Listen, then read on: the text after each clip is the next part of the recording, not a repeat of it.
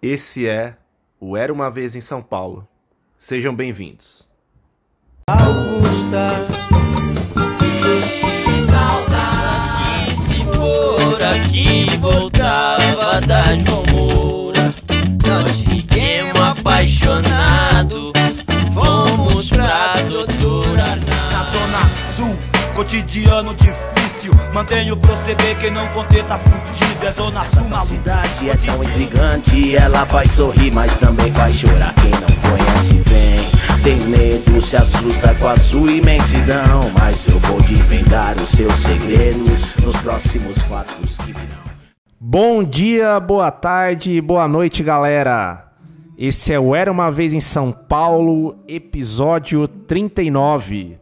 Eu sou o Pedro Rodrigues e tenho mais uma vez a companhia do meu cinéfilo de carteirinha e também fã de séries da HBO, Otávio Almeida. Fala aí, Otávio. Fala Pedro, a gente fala de cinema aqui constantemente, mas hoje nós vamos pular pra série, vamos pular pra TV, mas hoje cinema também é na TV, é no streaming, o favorito ao Oscar também foi streaming, então assim é uma grande confusão, mas vamos pra uma série hoje, é né? isso, cara, é isso. Vamos pra uma série que, enfim, acho que já deu o que falar, né? Na, na sua primeira temporada. Agora na segunda continua nessa linha e, e, e é realmente uma série que coloca o dedo na ferida ali, né? É uma série que impacta, mas que tem um brilho todo especial aí, né, Otávio? Vamos falar aí de Eufória, ou Eufória, ou Euforia. Primeira coisa, cara, você fala como, hein? Eu falo euforia porque eu falo Matrix e Titanic. Boa, boa. Então, é, aqui, pessoal, já dou um disclaimer aí que vocês vão me ouvir falar euforia, eufória, enfim, não não sei aqui como é que eu vou falar a cada instante nesse episódio, mas o importante é que a gente vai falar dessa série aí do momento. E um episódio como esse, né, Otávio? Pô, trazendo uma série tão querida. Acho que a gente não poderia ficar sozinho nessa e, e a gente não poderia deixar de ter Certeza. presenças femininas aqui, né, Otávio?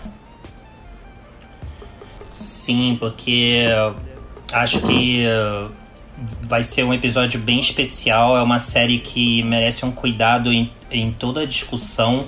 E, cara, nós não podemos conversar sozinhos nessa. Eu acho que a gente vai ter aqui duas amigas que vão nos ajudar, vão brilhar nesse papo e fazer justiça a essa série incrível. Faça as honras, É isso. Pedro. Bom, vamos começar aí com a nossa primeira convidada, muito, muito querida aí. É a Aninha Guimarães, do podcast Vice. A Aninha já tá acostumada aí, eu era uma vez, já participou aqui também. Aninha, mais uma vez, muito obrigado aí por ter aceitado o convite, hein? Ah, eu que agradeço. É sempre muito legal vir de novo aqui no Era Uma Vez. É, e principalmente pra falar de séries agora, né? Eu comentei, eu comentei tanto com meus amigos sobre Euphoria na segunda temporada. Acompanhei semanal uma parte. Acompanhei o hype pro segundo episódio também.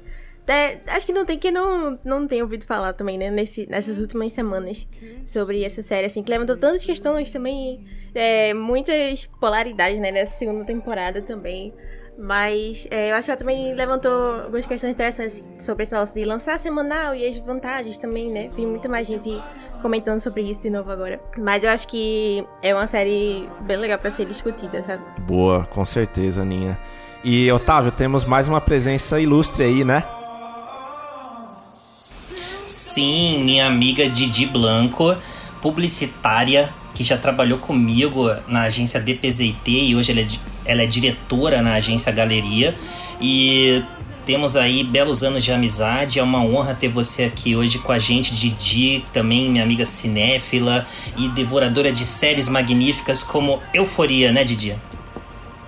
Sim, sou bem viciada em séries. Acho que se parar pra pensar nesses últimos dois anos de. Eu tava até fazendo uma contagem outro dia de quantas séries eu vi nessa pandemia e o número passa de 100, assim, de verdade. E essa série é maravilhosa, então agradeço demais o convite para falar, ainda mais do, do final dessa, dessa segunda temporada que me impactou bastante, assim. Maravilha. E ah, Pedro e eu vamos seguir aqui algumas perguntas. O Pedro vai começar. E aí, Aninha e Didi Blanco, fiquem à vontade e vamos conversando. Boa, sensacional. É isso aí, o episódio promete. é, meninas, então para começar aí como, como o Otávio trouxe bem, é, vocês acham que ali, né, depois de, de duas temporadas, né, que, que vocês acham ali no, no âmago, né, no fundo ali que a série significa para jovens e adultos, assim? Vocês acham que é possível compreendê-la de maneiras distintas, dependendo da, da fase da vida que a gente está? Assim, eu, eu tenho pensado bastante sobre isso ultimamente, porque é, assim como tem uma onda de desenhos para adultos hoje em dia, eu acho que Euphoria também vai muito por essa tendência, assim, de, de usar realidades mais jovens, digamos, para falar de assuntos que precisam ser discutidos por pessoas mais velhas, assim. É, até porque, enfim, tem muitas questões bem pesadas na história, não é uma coisa muito para para criança e tal. É, e eu acho que o olhar que se tem é, dependendo da idade que você tem, faz muita diferença. Porque eu, eu vejo assim, pela, pela idade que eu tenho assistindo, é, e outras amigas com quem eu já discuti muito sobre Euphoria, é uma coisa muito de, nossa, eu entendo essa personagem porque ela é jovem. E quando eu era jovem eu também fazia isso, sabe? É, e eu acho que se você tem uma idade mais próxima a, essa, a essas pessoas, sei lá, você tem seus 18, 20 anos, você se identifica mais com, com aqueles dramas ali, né? Eu acho que para quem é mais velho é uma coisa um pouco mais distante, né? Então eu acho que tem sim visões completamente diferentes dependendo da geração que assiste. Aninha? É, sim, eu acho que justamente fez é, esse sucesso todo. Você é uma série que fala muito com os jovens, né? E tanto que a gente vê, pelo menos no Twitter, assim, eu vejo muito que, é, tipo, o fandom deles, da, da, série em si, é muito jovem ainda. E acho que por ser jovem também faz muito barulho, né? No Twitter. Tipo, até mais do que, sei lá, Succession, né? Que tava no. no tava. Final do ano passado, né? Lançando também. Eu também sinto que foi uma febre. Mas foi uma febre. É, em, em, públicos diferentes, assim, também, né? E aí o tamanho também é, é diferente, dependendo disso. Mas é, eu acho, acho bem interessante isso também. É. Eu acho diferente, eu acho interessante também a diversidade que a gente tem lá na série. É, de sempre tem algum personagem lá passando por alguma questão que dá para você ver e se identificar um pouco ali, mesmo que seja os personagens mais coadjuvantes assim, tipo de é, ser escanteado também, né, de não viver sempre nesses grandes dramas de séries adolescentes de ensino médio.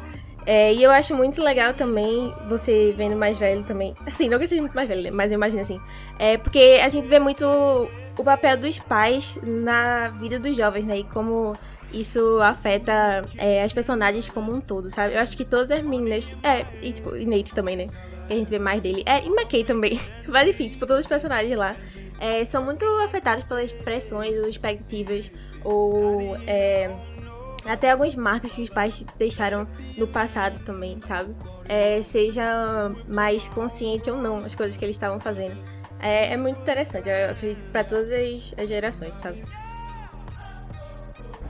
Uma coisa que eu reparei muito também é na questão do de como se entende as narrativas de uma temporada para outra, porque eu vi no Twitter quando depois que acabou o último episódio que as pessoas bem jovens que estão lá, que são super fãs da série, não gostaram dessa temporada, né? Porque foi uma temporada muito densa e muito pesada. E a, as pessoas mais velhas que eu conheço, acho que tiveram mais sensibilidade para entender o que foi essa segunda temporada, sabe? Eu acho que de uma temporada para outra destoou um pouco daquela linguagem sim, sim. de jovem que foi muito presente na primeira. Eu acho que dá pra ver isso até no visual da série, né? Tipo, a primeira tinha mais aquele nosso glitter, sabe? Os negócios que a gente via os jovens, é, tipo, reproduzindo maquiagem depois, sabe? Vendo os looks assim e tal. Era um negócio mais tipo, vibe festinha na balada, sabe? Que aí atrai muito a galera mais jovem assim também. E agora é mais é, lidando com os dramas depois, né? É, mas assim, tipo, pra ser, pra ser bem sincera, já abrindo o coração assim, eu não gostei tanto dessa segunda temporada também, não. Mas eu acho que foram mais questões de. Ah, é, eu não gostei tanto como lidaram com alguns arcos dos personagens que eu vinha muito potencial na primeira temporada e eu não acho que foram tão bem conduzidos nessa segunda, sabe? É, ou então deram muito, muito tempo de tela pra algo que eu achei que não precisava, assim, também. Sabe? Eu tive umas questões, assim, nessa segunda temporada também. É que eu acho que também, assim, como eu enxerguei a evolução de uma para outra, é meio que a primeira era meio que você chegando na festa uhum. e a segunda é. era o fim da festa. Sim. Sabe? E eu acho que a analogia do, dos episódios finais da, do teatro faz muito sentido, assim, porque essa temporada foi meio que um terceiro ato, assim, para os personagens, né? Muito do que se desenrolou no começo foi rolou um, meio que um fechamento é, nessa segunda temporada e eu acho que os arcos tomaram um caminho bem oposto ao que eles estavam. Exatamente isso. O que eles estavam seguindo na primeira, eles se tornaram até personalidades diferentes nessa segunda temporada, né? Então acho que foi um. Acho que o arco começou lá no, no começo e veio e terminou nessa segunda parte uhum. do filme, né? Se isso fosse um filme, essa seria, seria a parte 2.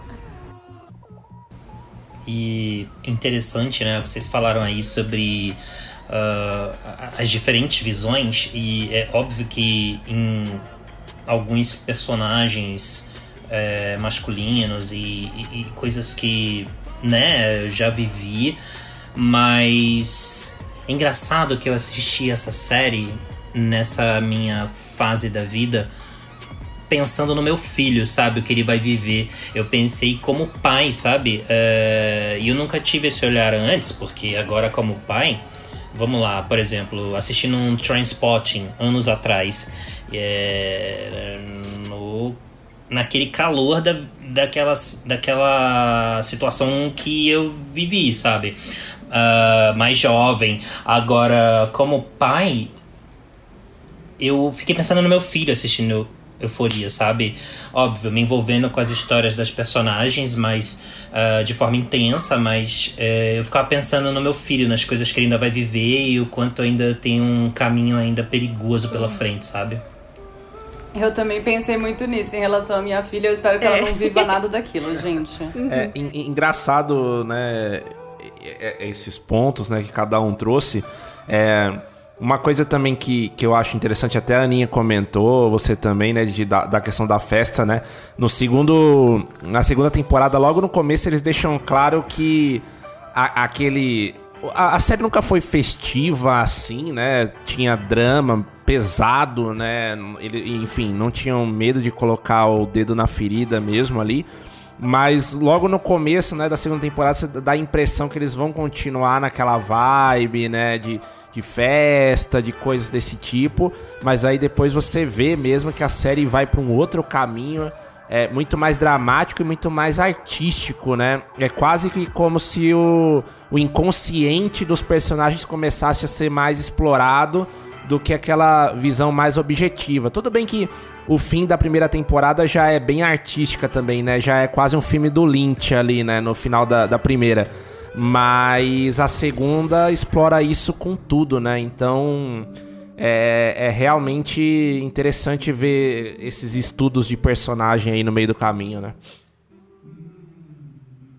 Nossa, eu concordo muito. Eu acho que esse lance que você falou do não ser festivo, é, a, não ser festivo a primeira temporada, eu acho que, porque já tinha questões muito profundas ali, eu acho que tem até uma relação com o que a Aninha falou dessa coisa dos jovens, da maquiagem e tal. Porque a primeira temporada é uhum. é meio que isso, né? É, tem uma maquiagem por cima dos problemas. Uhum.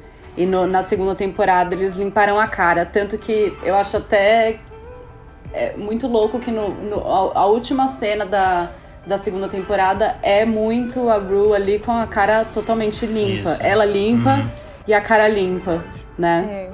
E, e, estamos falando, estamos falando de uma obra atual e de alcance gigantesco.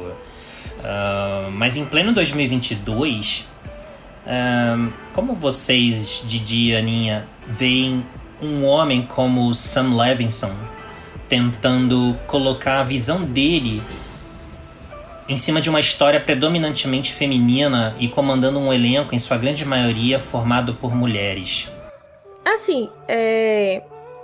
Eu, eu não vejo tantos problemas, porque eu gosto no geral.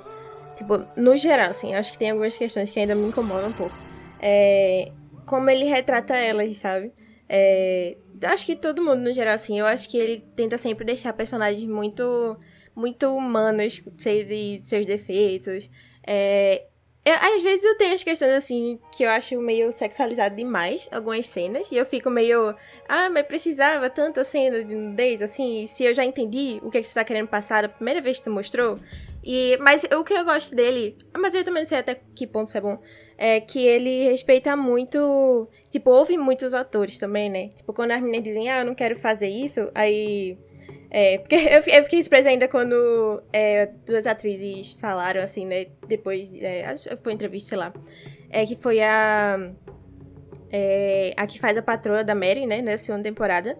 E a própria. É Sidney, né? Sidney Swinton. Sweeney. É, Sidney Sweeney. Que, tipo, ah, pediram pra cortar já algumas cenas de nudez que iam ter no roteiro. E eu fiquei, meu Deus, mas tinha mais cena disso. Eu não acredito, sabe? É, mas eu gosto que ele é bem aberto a escutar as mudanças, assim, também. Até é, ele fez aquele especial. Teve, Euphoria teve dois especiais, né? Entre a primeira e a segunda temporada. Ele fez o especial da Jules, junto com a Hunter também, né? Ela colaborando muito ali. Zendaya é produtora também. Imagino que ela dê muitos palpites. É, é, eu gosto, assim, mas às vezes eu fico pensando se ele lida tão bem com essas reescritas sabe? Porque, tipo, ah, tiveram questões de bastidores. Se comentou muito também dos bastidores dessa segunda temporada, de tretas de bastidores que tiveram e como isso pode não ter afetado a história, né? E tem algumas coisas que eu olho assim e eu fico com um pouco sentimento de.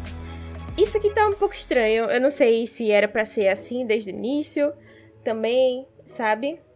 Eu acho que tem seus, tipo assim, lados bons, é, prós e contras, né? dele tá assim. Mas em questão, assim, tipo, dele dirigindo esse olhar mais feminino, eu, eu não vejo, tipo, tanto problema, assim, sabe? Eu, eu não senti que foi algo tão problematizado, assim, na minha cabeça, principalmente. Fora essas cenas, assim, né? Tipo, querendo ou não, tem um pouco de meio gays, assim, sabe? Tipo, ah, o jeito como ele vê elas às vezes. Mas é, não acho que exagera tanto. A primeira temporada eu não lembro de ter sentido tanto isso. Ela, eu acho que ela, ela, até tratava de, de umas coisas mais estranhas, assim, né? Pesadas também.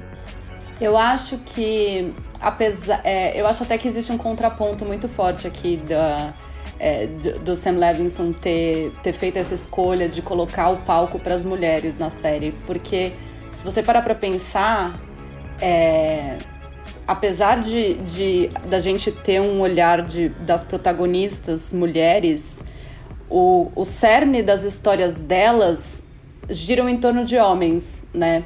Então a Zendaya tem, tem todas as questões dela que são conectadas com o pai, assim como a, como a Lex e a Cassie, né? A, a, a, elas têm ainda um contraponto da, da Lex não se relaciona com ninguém, e aí tem, né, nessa segunda temporada tem o lance dela com o Fesco, que é o cara mais improvável, uhum. né, de uma pessoa como ela se relacionar.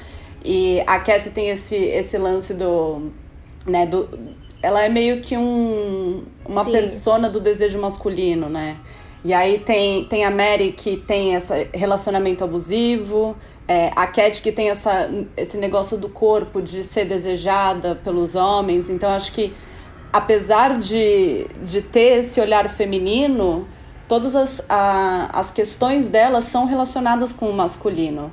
Então eu acho que essa é uma forma dele como um homem branco é, conseguir pautar essas histórias, sabe? Eu acho que não é, sei lá, uma música do Chico Buarque, entendeu? Ele não tá fazendo uma série ali extremamente feministas, com questões extremamente femininas. Porque apesar dele estar levantando essas questões, né, tem até aborto e tudo mais, é, de alguma forma todas elas são conectadas com homens, né? Vocês sabem que uh, nos filmes mais antigos do Woody Allen tinha alguns críticos puxavam a seguinte expressão, porque muitos dos filmes eram protagonizados pela Diane Keaton, a Mia Farrow, e eu já li vários críticos falando algo assim, que as mulheres, segundo Woody Allen. E a gente está falando de outra época e hoje a gente começa a ter mixed feelings sobre a, a, o nome Woody Allen. Uh, quando a gente fala sobre também Woody Allen vendo as mulheres. E acho que essa questão também uh, é adaptada uh, para os dias de hoje com essa visão do Sam Levinson. Por isso que eu achei interessante puxar ela agora aqui. É, eu concordo. Não tinha pensado sobre isso, mas acho que faz muito sentido. Ah, lá, a gente tá falando dos anos 80, 90, quando disseram isso sobre o Woody Allen, que, que quase não tinha é, é, mulheres dirigindo filmes notórios, entendeu?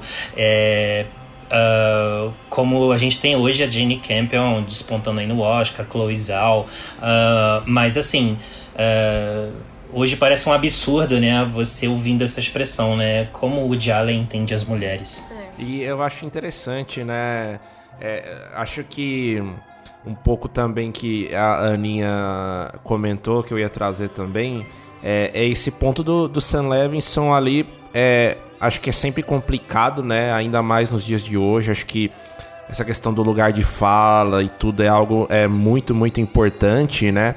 E, e eu acho que eles, o, o, o, autor ali, no caso, né, respeitar ali as protagonistas, né, até nas vontades delas ali, na questão de. É, ah, da, da, da, da sexualização, de tudo, né? Eu acho que que é bem importante, né? Pô, a gente infelizmente já viu grotescos episódios é, no, passado não tão distante, né? De, enfim, diretores que passavam por cima, enfim, e, e não ouviam muito ali os astros, né? Do, é, são eles que fazem tudo e elas que fazem tudo no fim do dia, né? O diretor ali, ou o showrunner, enfim, na série, é só uma pecinha ali da engrenagem, né? Então acho que que é bacana a gente ter, enfim, de, de ter esses exemplos aí também quando a gente vai buscar mais informações da série, né? Acho que é interessante. E, e meninas, uma, uma questão assim mais da, da trama em si e mais delicada. É, vocês acham que a protagonista ali, né, a Rue, ela tem o vício ali, né, escancarado, né, e, e, lida muito com isso ao longo de toda, todos os episódios ali das temporadas, né? Você acha que esse vício é capaz de caracterizar ela como uma personagem mais forte ou mais fraca que as outras meninas da série ali? Cada uma, né, tem o seu o seu, enfim, o seu ponto e tudo, mas a, a Rue na questão ali do vício, né, das drogas é a mais em evidência. É... O que, que, que vocês acham desse ponto? Eu acho que todas elas são personagens muito fortes, assim. Mesmo. Eu acho que apesar dela ter essa questão do, do vício, que é uma forma muito pesada e muito clara de demonstrar essa fragilidade, digamos, dela. É, todas elas têm questões de como elas extravasam os, os problemas delas, né? E talvez alguns sejam menos questionados pela nossa sociedade, né? Porque você colocar uma personagem principal de uma série que é uma viciada em drogas, é, adolescente ainda por cima, é, é, uma coisa bem chocante, assim. É muito mais fácil você ver uma menina é, como a Cassie, por exemplo, ou a Mary, que são adolescentes transando ali com um monte de gente, né? Que é uma coisa muito mais normal na nossa sociedade, né? Com milhares de de meninas que engravidam nessa idade e tal, do que ver uma menina ali com um vício em drogas, né? É, e eu acho que ela que é um subterfúgio dela ali para lidar com um luto que é uma fragilidade a, a questão dela dela se apoiar nisso, mas ao mesmo tempo ela precisa de muita força para se manter viva, né? Porque todo o tempo ela fica falando de como ela queria morrer, e, e tem alguns momentos, é, que nem na, na primeira temporada, quando aquele mouse lá faz ela, ela usar o fentanyl e tal, que ela acha que ela vai morrer, porque várias pessoas morrem de overdose tomando aquilo. Quando ela toma o negócio, que é uma coisa que ela adora fazer, né, usar drogas e tal, e ela tinha ido lá para isso, a, a primeira coisa que ela pensa é que, por favor, Deus não me deixe morrer agora Então, é, existe uma força nela, no fundo dela, né? Que eu acho que é o que, no fim dessa segunda temporada, depois de atravessar bastante esse processo do luto dela, ela conseguiu domar ali de alguma forma, conseguir, né? Que ela fala que ela conseguiu passar o resto do ano limpa. Não graças a ela mesma, né? Não por escolha própria, mas ela conseguiu. Que era uma coisa que até então ela não conseguia, né? Então eu acho que ela é uma personagem extremamente Não, é, forte. Eu, Extremamente. eu queria só comentar um negócio também que tu comentou agora. Mas, mas é tipo assim, da- da trama no geral, né? É, esse final da segunda temporada, tipo, essa última frase dela, né? Ela saindo lá. É, eu, eu fiquei bem, tipo, eu, eu gosto muito dessa fase de ver a Rue se recuperando desde o, da introdução, é, acho que foi do sexto episódio. é, dela, todo, todo o processo lá que ela passou com a balinha, com a mãe dela, com a Ali e tal, né? É, curti muito, assim. É, agora, esse final dela ter dito isso de até o fim do ano, eu fiquei, meu Deus, será que no futuro vai dar alguma coisa assim, muito ruim de novo? Eu, eu achei tão aberta assim que eu fiquei meio. Não, não sei se eu posso confiar nisso também, sabe? De que ela vai ficar assim pra sempre e tal. Eu quero acreditar que sim, mas eu fico pensando até que ponto eu tô sendo otimista demais, considerando que a gente já viu também. E, e também tendo em conta que ela ainda tá procurando esse propósito pra continuar vivendo também, né? Que nem o Ali falou pra ela. É, eu fiquei pensando, será que a terceira temporada vai ser, tipo, essa busca assim maior dela? Ou será que vai ser alguma recaída de novo? Porque eu, eu preferia ver esse outro lado dela, tipo, sobre, assim, sabe? Não recaindo mais e tal. É, eu acho que a recaída é algo que vai continuar acontecendo. vai ser uma coisa onipresente na vida dela, assim, porque é, primeiro que ela tá rodeada por pessoas que usam muitas drogas, né? É, tanto que teve todo aquele, aquele lance dela com o Elliot e tal, de tipo, ah, a gente não faz bem um pro outro, né? E que não daria pra eles serem amigos. Mas assim, ele não é o único problema ali dela, né? Todas as amigas dela também usam drogas. E esse é o grande desafio de qualquer viciado em drogas, né? A maioria deles recaem e é uma luta diária, assim. Eu tenho diversos amigos que, que tiveram problemas, assim, e é uma batalha diária pra sempre, né? Até naquele episódio especial da Rue, entre as temporadas, que tem uma hora que ele que o Ali apresenta pra ela a garçonete lá do lugar e ela fala que ela tá limpa, sei lá, há 40 anos.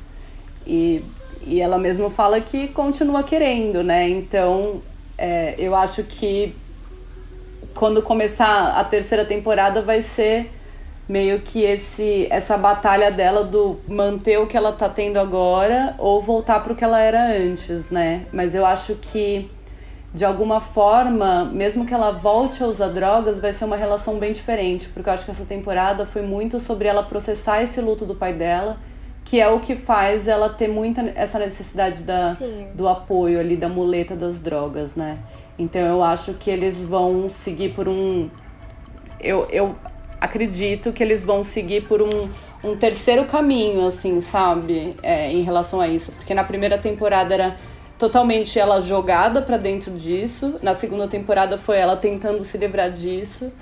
E então agora eu acho que eles vão, vão seguir por um meio termo, assim, sabe? Do o lidar com o, o, o pós ter me afundado nas drogas e ter superado isso e vou, não vou, vou, não vou, assim.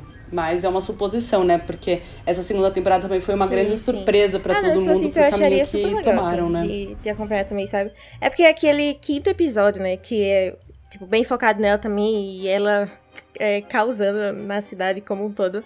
É, eu, eu senti tanto que aquilo ali foi o fundo do poço de tudo, sabe? Que eu fiquei pensando, será que vão mostrar, tipo, um outro fundo do poço assim, também, depois? Sabe? Depois de, de tudo isso que ela já passou, assim, que... Nossa, foi, né, o final dele extremamente chocada também, que tudo o negócio lá da, da traficante de drogas, né? Que eu, eu fiquei assim, meio preocupada com ela também, sabe? Meio preocupada. Mas eu, eu gostei bastante, assim, dessa tua ideia, né? Eu não sei se ele vai seguir por aí, mas já gostei da, das teorias. Aqui. Eu acho que vai ter um pouco Aham. mais dela pelo lado da sobriedade, assim, do desafio de se manter sóbria. Até por ela Sim. ter, ter feito essa reconexão com a Lexi, por exemplo, que é das amigas dela, ela é a careta, né? Então, é, eu acho que, que vai ter isso. Só que também não sei o que vai acontecer a partir do momento que a gente não viu né, que não se falou, que é o que aconteceu com o Fesco, que era super amigo dela, né? Então acho que isso também pode impactar bastante Sim. ela, né? Dependendo do que desenrolar da história aí. E essa, e essa maravilhosa Zendaya, ela é essa menina é capaz de fazer qualquer coisa, qualquer papel. E além dela e da Rue, qual é a atriz e a personagem favorita de vocês na série? Sim. Ah, eu acho que a Zendaya é capaz de qualquer coisa. Eu acho ela incrível, ela tem um potencial de atuação assim. Acho que surpreendeu o mundo, né? Ela é realmente muito incrível e acho que tanto com Euphoria como com Homem-Aranha, acho que ela já provou que ela consegue, ela tem um espectro de atuação muito grande, né? E não sei, eu estou ansiosa aí para ver para ver o futuro dela. Que eu acho que ela ainda vai ir muito mais longe do que ela tá agora, sabe? E ansiosa, por Sim. exemplo, para ver a segunda parte de Duna, que eu acredito que, que Sim, vai ser muito é. mais voltada para ela também, Eu boto né? muito fé nela. Tipo, da, dessa geração, assim, né? Dela, Tom Holland, Timothy e tal. É, eu acho que ela vai ser um nome que vai ficar marcado, sabe? Na história, assim, tipo, meu Deus, olha como ela era incrível, que começou é, daque, daqueles atores que a gente conhece, tipo, ah, nasceu na Disney e depois virou um grande é, astro aí, sabe? E faz por merecer muito o título. É, eu acredito também que ela pode fazer qualquer coisa. É, agora, personagem favorito. é, eu, eu tenho um carinho muito grande pela Lexi na segunda temporada, né? Porque eu acho que, tipo, das meninas tudo lá, ela é a única que conseguiu trazer alguma coisa que eu realmente me identificar, sabe? Tipo, eu, minha história, assim e tal.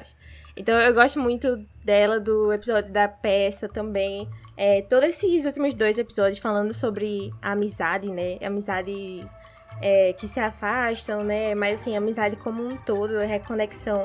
Eu achei muito lindo, muito lindo. Eu achei incrível. É, então eu termino gostando muito dela também. Mas eu acho que, tipo, é que ela mal apareceu na primeira temporada também, né? Era, era tipo, só a amiga que é excluída do grupo. Então ela não é, tipo, minha favorita na primeira temporada, né? Mas eu gostava muito de Cat na primeira. É que ela ficou meio esquecida do churrasco nessa, nessa segunda temporada, né? Mas eu, eu gostava muito, é, porque a gente acompanhava também esse relacionamento, tipo, dela com ela mesma, dela entendendo, se entendendo melhor, né? É, o que, é que ela realmente queria, assim, como ela se via. E até a gente vê um pouco disso no início dessa, dessa segunda temporada, eu acho que no episódio 2 ou 3, né? É, que até a cena mais engraçada, assim, né? Da pressão social, assim, que ela tem pra é, ser saudável e tal. Mas eu gostava muito de acompanhar o relacionamento dela com o Ethan também. Que terminava que era, tipo, o único relacionamento saudável da série, né?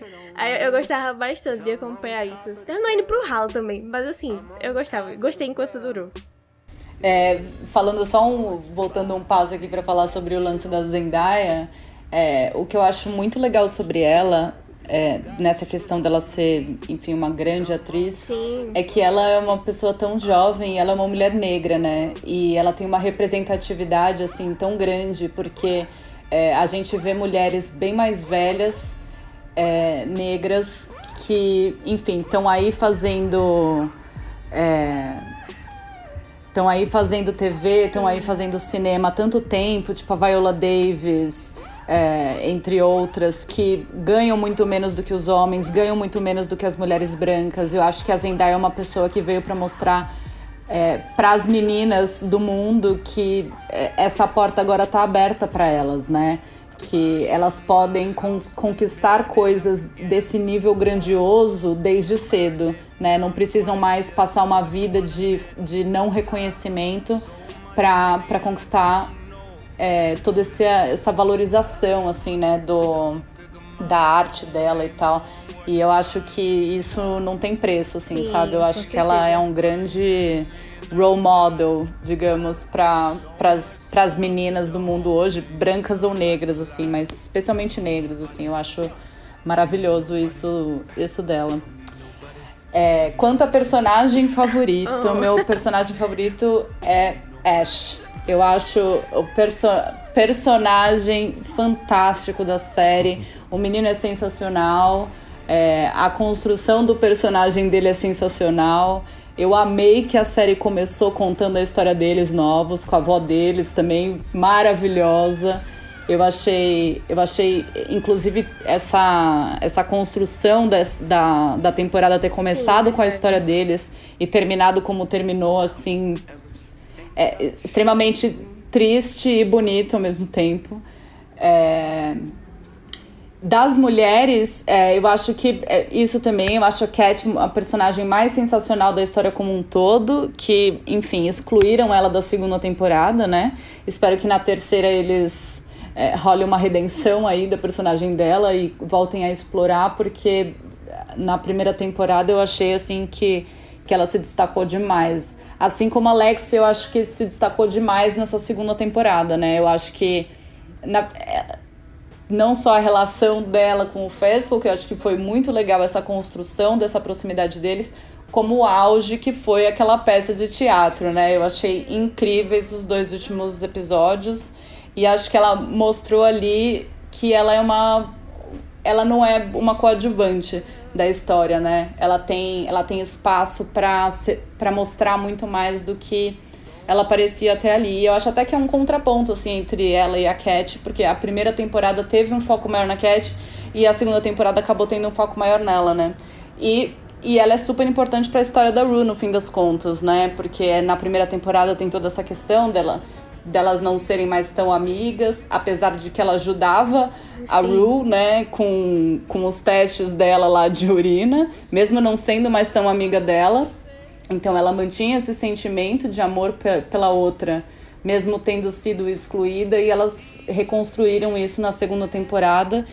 E eu acho muito legal que no último episódio mostraram o, lance do pai dela no hospital e tal, e a Rue também no hospital quando teve overdose. Então acho que as histórias delas se conversam muito e, e como elas. É, processaram Sim, essas era... questões de formas e, diferentes, né?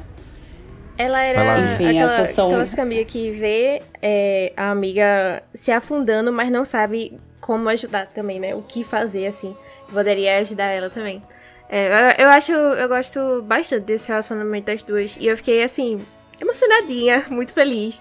Quando o Will ligou pra ela no final e, ah, posso conversar com você, não sei o quê. E eu, ah, meu Deus, que lindo, sabe? Fiquei muito feliz mesmo pra elas. Ah, e, e, sabe uma coisa também, ouvindo também esses pontos, né? Duas coisas na verdade, né? Primeiro que é chovendo molhado, né? A Zendaya assim arrebenta é na atuação, tem até aquele episódio que, né, sempre nessas não sempre nessas séries, né, mas acho que é o quinto, né, é. que você falou que é o episódio assim da Zendaya onde tipo ela assim, põe o episódio debaixo do braço assim, e fala, olha aqui, ó, isso aqui é é uma atuação de almanac, né? Digamos assim, né? É, é, é, é, incrível. E uma outra coisa, até nesses personagens, acho que assim, né? As personagens femininas arrebentam e são as protagonistas de fato é, dessa temporada, da série. Agora, um cara que eu não dava absolutamente nada, que é o personagem lá do Cole, né, do Carl Jacobs lá, né, o pai do, do, do Nate, pô, ele é um cara totalmente desprezível e tudo mais, mas assim, numa série é, que, que seguisse mais para um padrão comum, que, que a que Euforia já mostrou que, que felizmente não é, né? Mas assim, numa série que a gente tá mais acostumado a ver por aí, o personagem dele ia ser só aquele cara criminoso, babaca, enfim. Mas, putz, quando eles colocam o holofote ali no personagem dele você vê a história, é um negócio que você fala: caramba, meu, que negócio é, interessante, né? Não no sentido de, pô, agora a minha visão em relação a esse cara mudou. Não, ele continua sendo um babaca, criminoso e várias coisas. Mas você tem a. É, mas você tem a perspectiva ali. E, cara, ali foi um dos pontos que me conquistou na segunda temporada. Eu falei, cacete, meu, tipo, todos os personagens aqui dessa série realmente têm a sua importância, sabe? Não tem nada ali que é descartável, né? Eu acho que essa ascensão ali do Call é, ou do Cal ali na, na, na temporada me chamou a atenção para isso também. Eu achei muito legal também. Mostrou, é, de uma certa forma, apesar de você odiar o personagem, porque ele é um pai escroto e tudo mais, É. você entende como ele se transformou nessa pessoa, né? Porque você entende que ele não era essa pessoa. E, e ter que cumprir um papel ali da sociedade, né, perante a sociedade, de ah, agora a, a mulher engravidou, eu vou ter que casar, eu vou ter que assumir um relacionamento hétero pro resto da minha vida e ser pai e tal. Você entende o que, que essa amargura dessa pessoa se transformou, né? E o como ele projeta isso no, no, nos, nos filhos, né? No Nate, principalmente, de, de exigir uma É. perfeição e que ele seja uma pessoa que nem ele mesmo é, né? Mas que queriam que ele fosse. E ele começa a projetar isso no próprio filho. É. Eu acho, acho o personagem dele E- extremamente e- profundo. Não, é, eu concordo totalmente, assim. Eu acho que ele foi um dos maiores destaques dessa temporada, junto com, com Lex e mais Brew, assim, também, eu acho. É, achei fantástico, eu super não tava esperando, eu super só odiava ele. E esse episódio, acho que foi o quarto também, que fala do passado dele, foi, foi uma aula, basicamente, daquela velha lição de a gente nunca sabe as bagagens que cada um carrega, né? E as dores que fizeram essa pessoa Exato. quem é hoje em dia, sabe? É, achei, achei bem interessante, bem interessante ter focado nele, assim, né? Que até então era, é, é, tipo assim, o maior vilão mesmo, assim, da série, né? Na primeira temporada, assim. Até porque outra pessoa que a gente odeia, é, que é Nate, é muito desse lado meio é, estranho, meio sociopata dele, é por causa da pressão do pai também, né? E eu acho, eu acho muito legal a questão do, do roteiro dele, do personagem dele, assim como do Nate nessa temporada, que tem uma correlação muito forte, assim, porque apesar da gente odiar ele, saber tudo que ele faz, partir, na hora que, que tem aquela cena do bar e tal, e conta a história dele do passado, você, você fica até é, feliz por ele, de uma certa forma, de largar ali a família dele e resolver e viver a vida que ele sempre devia ter vivido, né? É, mesmo você odiando e sabendo que o cara é, enfim, criminoso realmente. E aí, é, eu acho legal que tem todo esse embate entre eles na primeira temporada, e a partir do momento que isso acontece, você também odeia o Nate, como você odeia o Cal, é, a partir do momento que o pai dele se livra, né, de, dessa prisão que ele vivia, e você acaba até tendo esse alívio, e nossa, que bom, né, que essa pessoa se livrou dessa amarra, é, é quando É, o Nate sim. vai lá e relembra você que o pai dele é um criminoso, né, e põe ele na cadeia. Eu achei essa construção de roteiro, assim, fenomenal. Esse negócio da redenção de Nate né, foi algo que foi o que assim, mais me surpreendeu, na real, assim, né? Porque ele fica meio abalado depois que acontece tudo lá com o pai dele, né? O pai dele se revolta, faz xixi no corredor e tal. Demoram pra limpar o xixi, né? Eu sempre ficava observando se ainda tava lá, quando tava nas cenas. É, mas é, foi algo que fez ele. A conversa, a cena da conversa dele, do Nate, né? Com a mãe, eu achei assim, fantástica também. Ela jogando muitas verdades na cara dele, sobre. Falando também sobre como ele mudou com o tempo. E onde foi que a gente errou com você pra você terminar assim, sabe? Jogando altas verdades assim na cara dele, que eu fiquei muito chocada, mas adorei a cena em si e a reação dele assim depois, né? Eu acho, eu acho muito louco esse lance da redenção dele, porque eu também tava bem que nem a Jules, assim, quando ele foi entregar o DVD, tipo, ai meu Deus, o que foi? Ele fez uma cópia, alguma coisa assim. Tipo, é, eu não confio muito bem nele, sabe? Até porque a gente viu como ele conseguiu esse DVD, né? Que aí eu fiquei, meu Deus, esse homem é um psicopata, realmente, sabe? Tipo, é, ou sociopata, né? É, porque ele tem sentimentos ainda, mas. É, eu, eu fiquei muito surpresa, assim, ao, mesmo tempo que ele consegue. Assim, ele tenta fazer o certo, ele. Não sei, ele não vê algumas coisas erradas, dependendo de pra que ele tá fazendo também, sabe? Tipo, ele teve que ver Mary em desespero lá chorando depois, pra ele perceber, tipo, não, calma, não era tão sério esse negócio. E eu, eu fiquei muito, muito chocada com ele nesse episódio, sabe? Mas pra mim isso só torna ele um personagem interessante de acompanhar. É, quer eu gosto dele ou não, sabe? Tipo, é, tipo, eu gosto de não gostar dele. E eu, eu gosto dessa complexidade dele no geral, sabe? Nossa, Eu acho o personagem dele extremamente rico, extremamente. E ele é muito bom ator, porque ele. Nossa, porque você vê ele em entrevista e tal, ele é uma pessoa É, completamente. ele até apresenta o Big Brother, né? Não é o Tadeu Schmidt que vocês estão falando? que ele é idêntico, né? Ele é idêntico ao Tadeu Schmidt. Brincadeira, brincadeira. E, e vocês falaram bastante aí sobre a peça da Lexi, a fantástica Lexi Howard. Um, e o que, que vocês acham, da, assim, vocês viram a importância da peça para concluir não só o segundo ano, mas toda a saga de Euforia até aqui?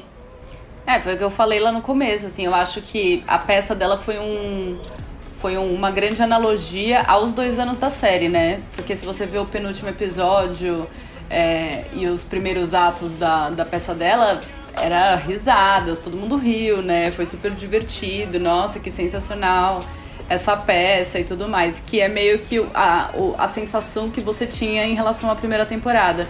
E aí, quando você vê o, o, último episódio, que tem o ato final, a irmã dela surtando e tudo dando errado e no fim dando certo, mas. É, encerrando toda a história da segunda temporada, que foi muito pesada, e esse processo de luto que é totalmente refletido na história que ela conta na peça, eu acho que é, eu acho que eles resumiram ali numa peça em dois episódios as duas temporadas inteiras, sabe? Sim, é verdade. Eu acho que conseguiram passar bem, assim, quase todos os, os dramas que as meninas viveram. Eu acho muito legal também é, ter, é, tipo assim, as personagens terem a chance de ver as histórias delas por outros olhos também, sabe? Porque eu acho, acho interessante também quando você vê, tipo, a opinião de outra pessoa que também estava é, acompanhando a, o processo que você estava passando difícil lá sabe, a perspectiva diferente, assim, de tudo que aconteceu. E talvez você nem tenha percebido. É, eu, eu, achei bem legal, assim, a reação delas. No início tava todo mundo meio, meu Deus, como é que vai ser isso? Estão retratando minha vida aqui, sabe? Meio. Ela mesmo também tava bem preocupada com como é que ia ser, né? Mas, é, apesar do susto da Cassie, acho que foi, foi bem legal para todo mundo, assim, também. Se resolver um pouco mais, né? Tipo, finalmente teve essa, esse confronto até de Maddie com Cassie também, que tava precisando ter há um tempo já, né? De. Tipo assim, não, não necessariamente, sabe? De, assim, briga de murros, essas coisas, né? Que ela foi pra cima, assim, Mary. Mas das realmente se resolverem, assim, em relação a isso de Nate, né? Tipo, nossa, que. Que bostão esse cara é, né? Tipo, porque ele tá com ele e essas coisas assim. É, e até pro, pro, acho que combinou muito com essa fase que o Ru tá passando agora também, né? Do, de procurar a sobriedade e tal. E ver como foi todo esse processo, assim, de novo pra ela. É, eu gosto da grande amiga. Eu achei, achei bem legal, assim, bem, bem especial a forma como, como terminou. Principalmente também porque, tipo, não era só a gente ver na peça também, né? A gente ia vendo flashbacks. Eu, eu gostei bastante do jeito como, como ele ficou intercalando esses dois momentos. A narrativa da peça com, foi é. sensacional, com a vida real e a peça. Ah, e a edição, né? Sim, a edição fantástica. Sim. É, mas o que eu acho também muito legal dessa peça é que no final ela até fala, quando a Cassie surta e tal, que ela, que ela fala que o Fesco tinha falado para ela, né? Que às vezes as pessoas precisam ter é, os sentimentos delas feridos, é. né? Mas se você olhar pra peça, assim, versus o que a gente sabe da, da história da Cassie, por exemplo, é, existem coisas ali nos sentimentos e na vida da Cassie que a Lexi não enxerga. E a peça, eu acho que tem uma visão é, muito que nem a Aninha falou sobre a, sobre a Rue. Então, a visão que a Lexi tinha acompanhando todo o processo dela e o que ela enxergava.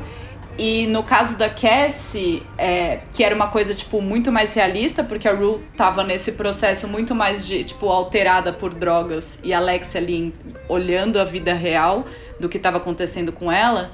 E por outro lado, eu acho que é, o que ela contou ali sobre a Cassie, apesar dela ter usado diversas situações reais, ela não olhou com essa mesma profundidade como ela olhou a Rue, porque ela tem uma questão com a irmã.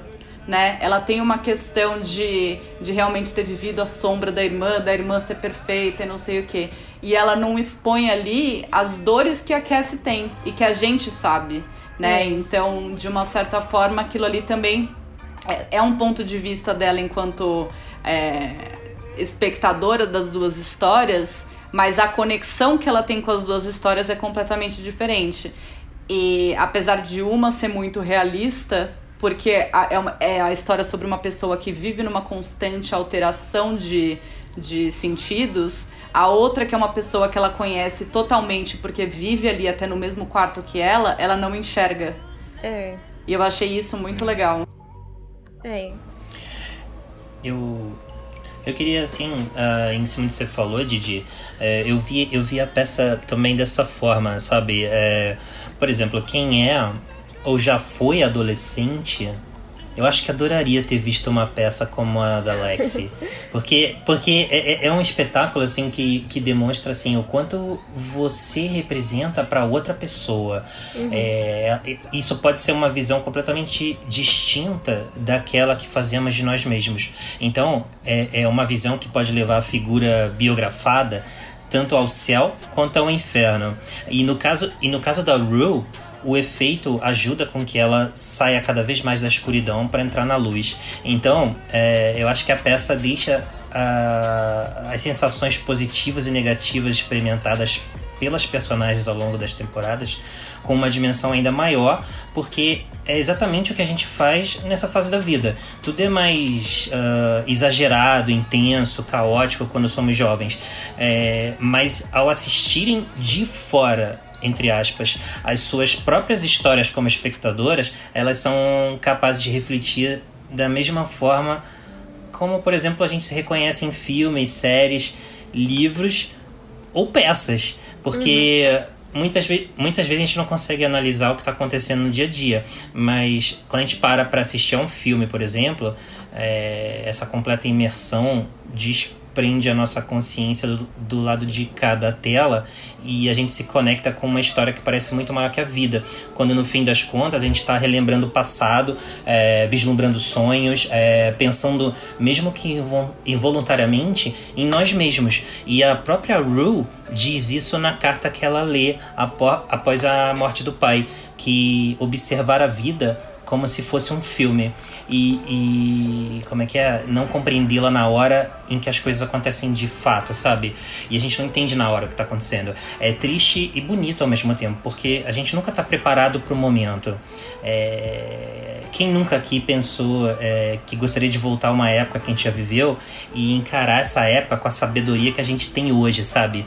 Eu acho que é uma conclusão que abusa da metalinguagem, é, talvez para mostrar que a adolescência é composta por uma confusão de sentimentos, a flor da pele, em relação a si mesmos e outras pessoas. É um processo que eu acho que é parte da jornada que leva à vida adulta. E, e, e meninas, assim, a gente olhando um pouco.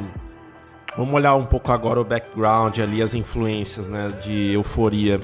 Vocês acham que, que a série bebe um pouco da fonte ali de séries é, que antecederam ali como Skins, por exemplo, é, na questão ali da abordagem de assuntos pesados, polêmicos da juventude. Pouca gente lembra, mas Skins foi uma das séries que é, foi a série, eu acho, né, que revelou Dev Patel aí pro mundo, né? O nosso o nosso, o nosso Cavaleiro Verde aí, querido, Dev Patel, tava ali como protagonista também de, de skins, né? E além disso, assim, né? Além de, de ter ali, talvez, né, uma influência também, né, de skins, vocês acham que ao mesmo tempo é, a, a Euforia consegue expandir esse universo, indo da poesia ao drama em uma única, em duas sequências, assim? É tipo é quase como se fosse uma Sex Education da 24 barra HBO, assim. Vocês acham que tem uma, uma comparação que dá para se fazer também com, com Sex Education?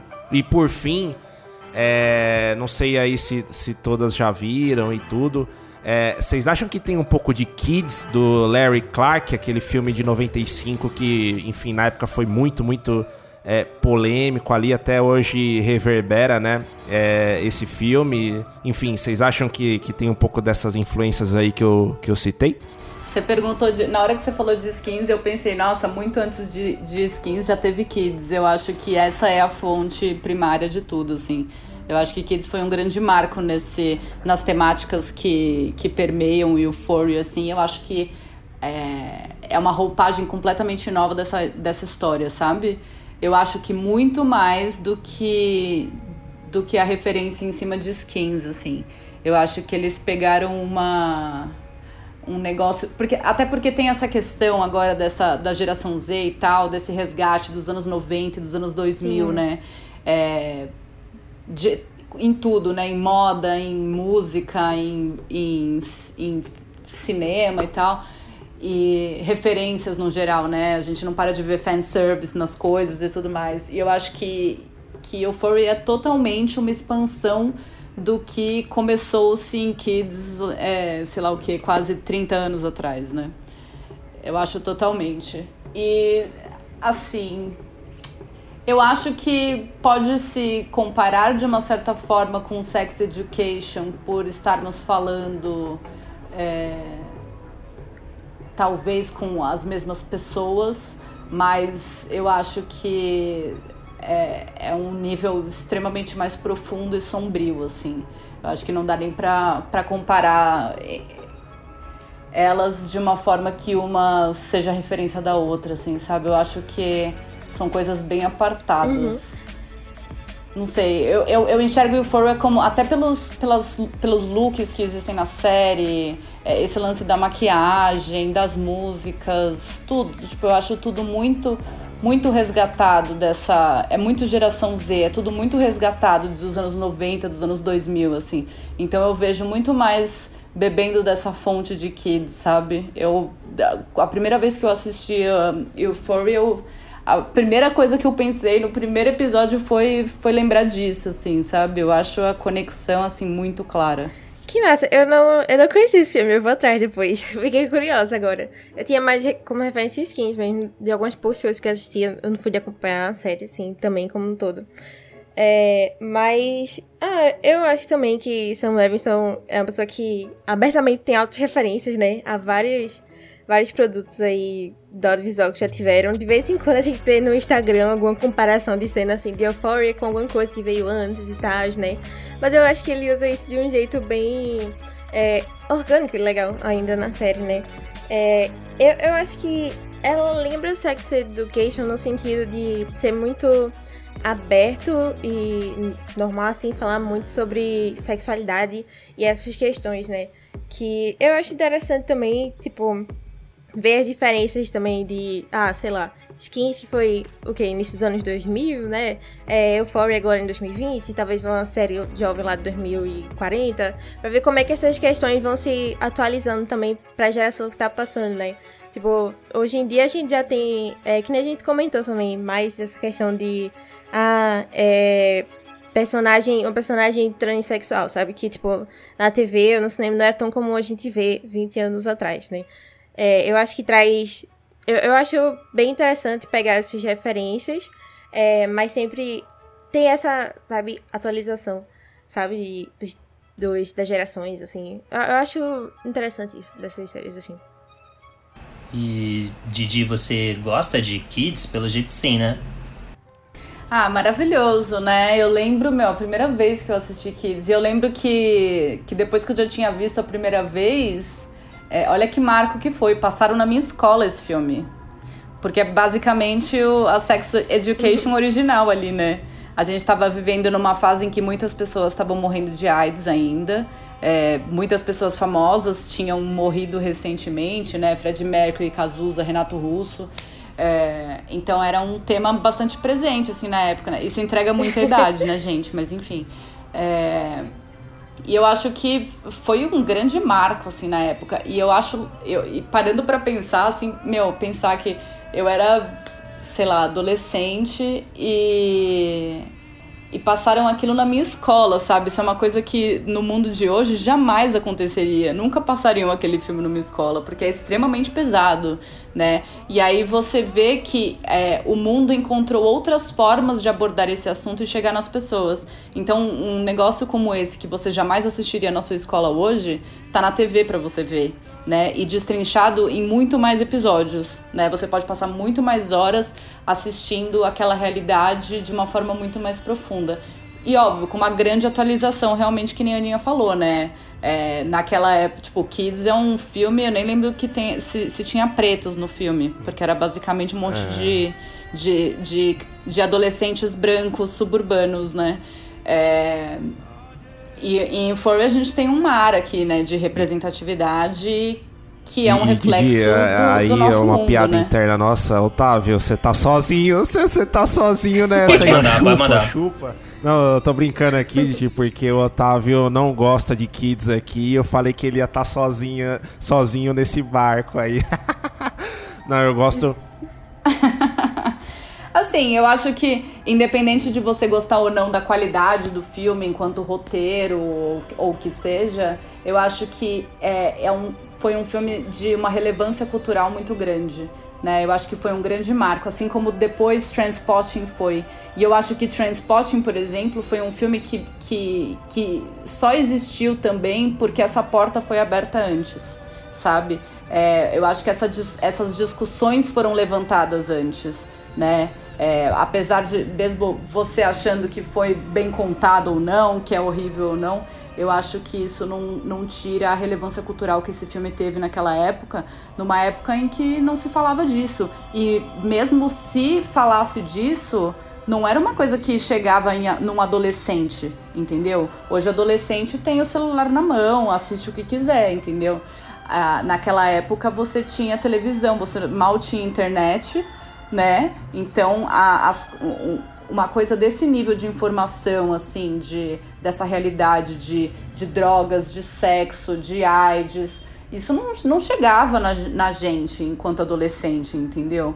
Então eu acho que o, o impacto que isso teve foi muito grande. Eu lembro que eu fiquei muito impactada quando eu assisti e foi muito importante pra mim o filme. E eu- não é nem um filme que eu olho e falo assim, nossa, tipo, Clube da Luta, mudou minha vida. É, é, é o Poderoso Chefão, o maior filme da história. Tipo, eu não enxergo o filme dessa forma, eu enxergo é, nele essa importância de ter aberto e levado essas questões a pessoas que não tinham acesso a esse tipo de questão. A gente estava vivendo numa época em que as pessoas ainda achavam que, que gays estavam espalhando AIDS pelo mundo, né? E que se você encostasse em pessoas com AIDS, você ia morrer. Então, é, foi acho que meio que um, um serviço público, assim, sabe? Então eu acho que Kids teve muito esse valor, assim. Que hoje a gente pode ver é, muito mais aprofundado, enfim. Faz mil anos que eu, não, que eu não vejo Kids, que eu não revi Kids. Até gostaria de ver de novo pra, pra ver se eu problematizo coisas nele. E a gente falou aqui da Sydney Sweeney. Ela, acho que principalmente nessa segunda temporada, ela mostrou muito a força dela como atriz. Acho que o Sam Levinson deu muito mais atenção à personagem agora, um desenvolvimento dramático na história dela. E eu acho que também em cima disso, eh, acho que muitas pessoas pelo mundo que a gente conhece devem condenar a atitude da Cassie na segunda temporada, tendo a Maddie como a melhor amiga. Mas ela sempre repete, ela sempre se defende dizendo que a amiga não estava namorando com o Nate naquele momento. O que, que vocês acham dessa situação toda? Porque tem os pontos de vista diferentes. Tem um certo ou errado? Pra quem viu Friends, isso tem muita correlação, né? do, do lance de Ross e Rachel estavam separados ou não estavam. É, só que num momento só que numa série dramática, né? Mas eu achei, primeiro eu achei incrível também. É, eu achei uma, ela uma grande revelação, assim como atriz. Eu achei que ela deu um grande show nessa temporada. É, na primeira eu acho que ela já era muito boa, mas nessa eu achei que ela arrasou. Aquela cena do espelho, que ela tá acabada e de repente ela muda ali o, o né, põe aquele sorriso na cara. Putz, eu achei aquilo, meu, fenomenal, assim, a, a expressão, de, as expressões dela são muito boas. E... O que, que você tinha perguntado? Esqueci. Não, sobre a. Porque ela tem o ponto de vista dela sobre ah, essa reviravolta dramática, né? Porque do envolvimento dela com o Nate. Ela sempre diz. Ela se defende dizendo que a, a amiga, Mary, Uhum. não estava mais namorando com, com o Então, Nate. eu achei uma coisa, assim, apesar dela, dela ter tido essa grande oportunidade de ser tão importante nessa temporada, eu achei um pouco forçado isso. Eu acho que eles Demais. foram um pouco além, assim.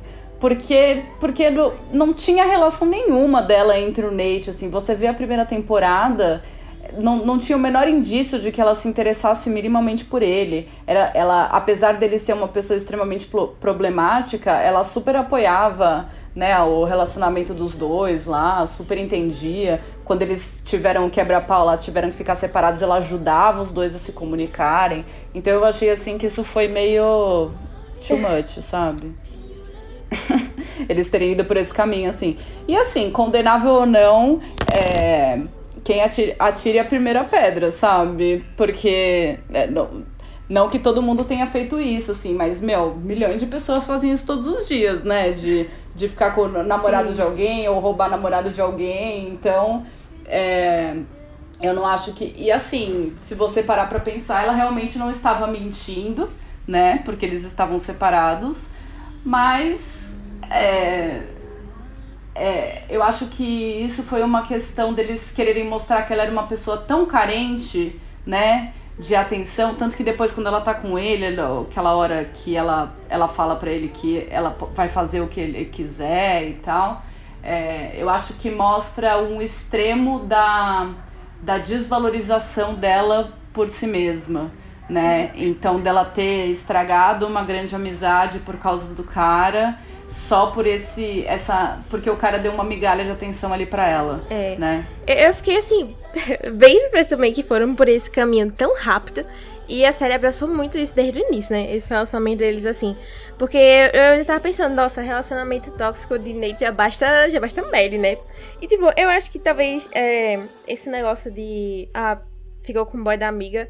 É que eu acho que a relação deles não, não era simplesmente tipo, ah, acabou e pronto, sabe? Nunca mais voltou nem nada assim, não. Era um relacionamento muito complicado, que sempre tava nesse nosso de idas e vindas. Que ela acompanhou também como Nate era péssimo, assim, com, com Mary, né? Aí enforcou ela na primeira temporada e tudo, assim. Tipo, várias questões bem problemáticas nele, no relacionamento, né? Mesmo assim, ela foi atrás dele. Eu fiquei, gente, por que, que estamos indo por esse caminho aqui? Sabe? Mas eu, eu até acho também que que bateram demais nessa tecla na segunda temporada. Por isso eu fiquei pensando, nossa, bateram demais nessa tecla porque porque desistiram de contar as outras histórias, foi tipo da Jules e da Cat assim. Porque eu, eu, também acho que foi muito excessivo, tipo, e eu acho que ela como como personagem em si não avançou tanto assim, porque a gente já sabia que ela tinha toda essa questão do é, de, de precisar satisfazer os homens, né? É, querer é, meio que ser esse ideal de perfeição, assim, também para eles, de chamar a atenção e tal. É, e a gente já via muito isso no relacionamento com o McKay também, que foi também sumiu, mas tudo bem, ele pode estar lá na faculdade, né? Se desvinculou agora do pessoal do ensino médio, tá na faculdade.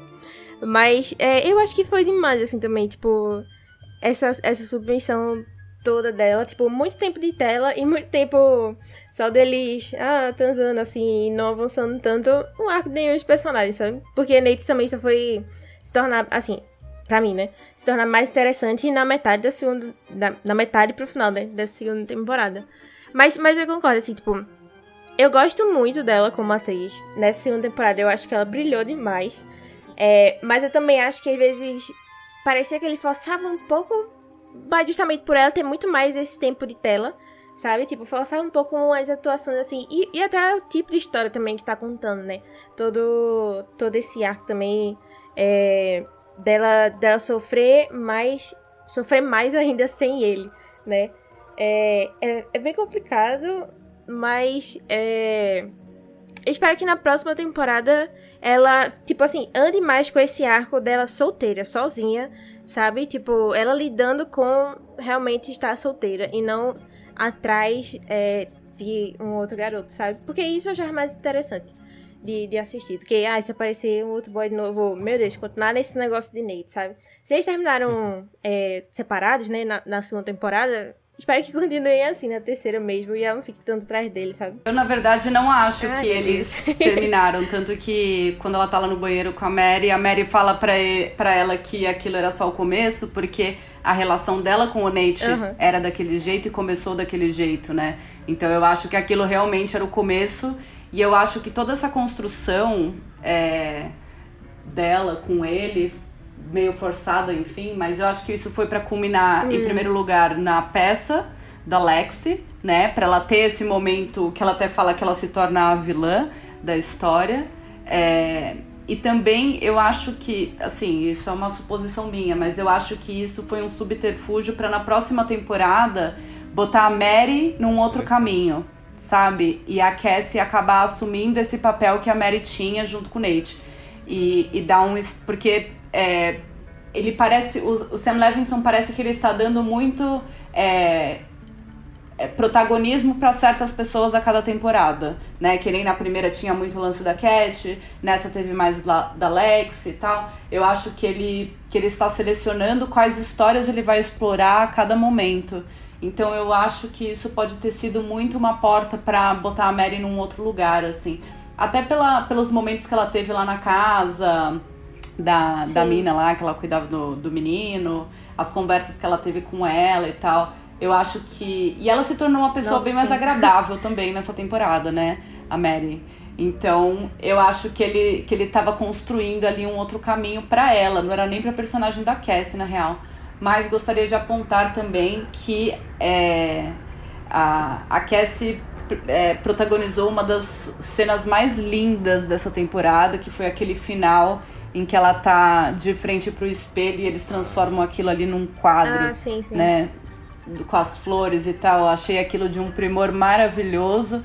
Que na sequência também, é, logo depois também tem o episódio que começa com aquela sequência inicial da Rue e da Jules, que para mim, isso e a primeira cena da história do Fesco e do Ash Criança foram assim o auge da, da temporada, assim, de, de beleza e de roteiro. Belíssima Achei lembrança. Demais, demais. E Aninha, você ia falar alguma coisa? Não, ia só compartilhar um negócio. Desculpa, eu sinto que eu tô reclamando demais de Euphoria. Mas é, eu tive algumas questões também com, esse, com essa cena do. Da a montagem, né? A montagem do amor, que nem chamam assim de, de Rue com Jules. É, eu, eu achei ela muito bonita, isolada.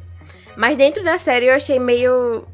Não sei, meio deslocada, assim. Parecia que não combinava muito com o momento que elas estavam vivendo tanto, sabe? Porque Rue parecia muito. Muito nem aí pra Jules essa temporada também. E. e... Tipo, a gente sempre viu essa idealização é, de Jules, né? Desde o início da, desde o primeiro encontro dela, na verdade, quando, quando ela viu Jules andando de bicicleta e tal, né? Mas eu acho que na primeira temporada isso se refletia mais nas ações dela. E na segunda eu não achei que refletiu tanto assim também, sabe? Eu não sei se é porque ela tava muito entorpecida, assim, com algumas coisas também que ela tava tomando. Mas eu, eu achei meio, tipo... Tu ama tanto ela assim? Porque às vezes não parece, né? As coisas que ela fala e tal. E o, final também delas, assim, eu, não, não, sei, assim. Se parecia tanto que ela era tão apaixonada, assim, essa temporada, sabe? Mas, eu, mas assim, a montagem em si é bem bonita, é bem bonita. Mas a questão é, será que a Ju também amava ela tanto assim nessa temporada? Porque é. ela não perdeu nenhum tempo pra ficar com o é, outro não, lá também, quando a outra, tipo, quando a Ru não tava junto, gosta né? Da Ru, gosta muito. Mas esse negócio de, tipo, ter essa, essa idealização de amor, né? Que também é muito, é muito comum, assim, quando você é mais jovem, adolescente e tal. Era muito mais da parte da Rue, sabe? Esse, esse negócio de ela fazer as coisas por causa da Jules. Ou é, viver assim, tipo, ah, deu o primeiro beijo e já tá pensando na tatuagem que vai fazer em casal, sabe? Um negócio assim mais intenso. É, tanto que no, no fim da temporada, uma das últimas coisas é. que ela fala é que a, a Jules foi o primeiro amor dela, né? E é. talvez. Mas eu gosto seja, muito da fique delas, nisso, assim, né? Também, sabe? Pelo menos no início, assim. Se voltasse pra isso, eu também tava feliz. Tipo, não precisa ser romântico também.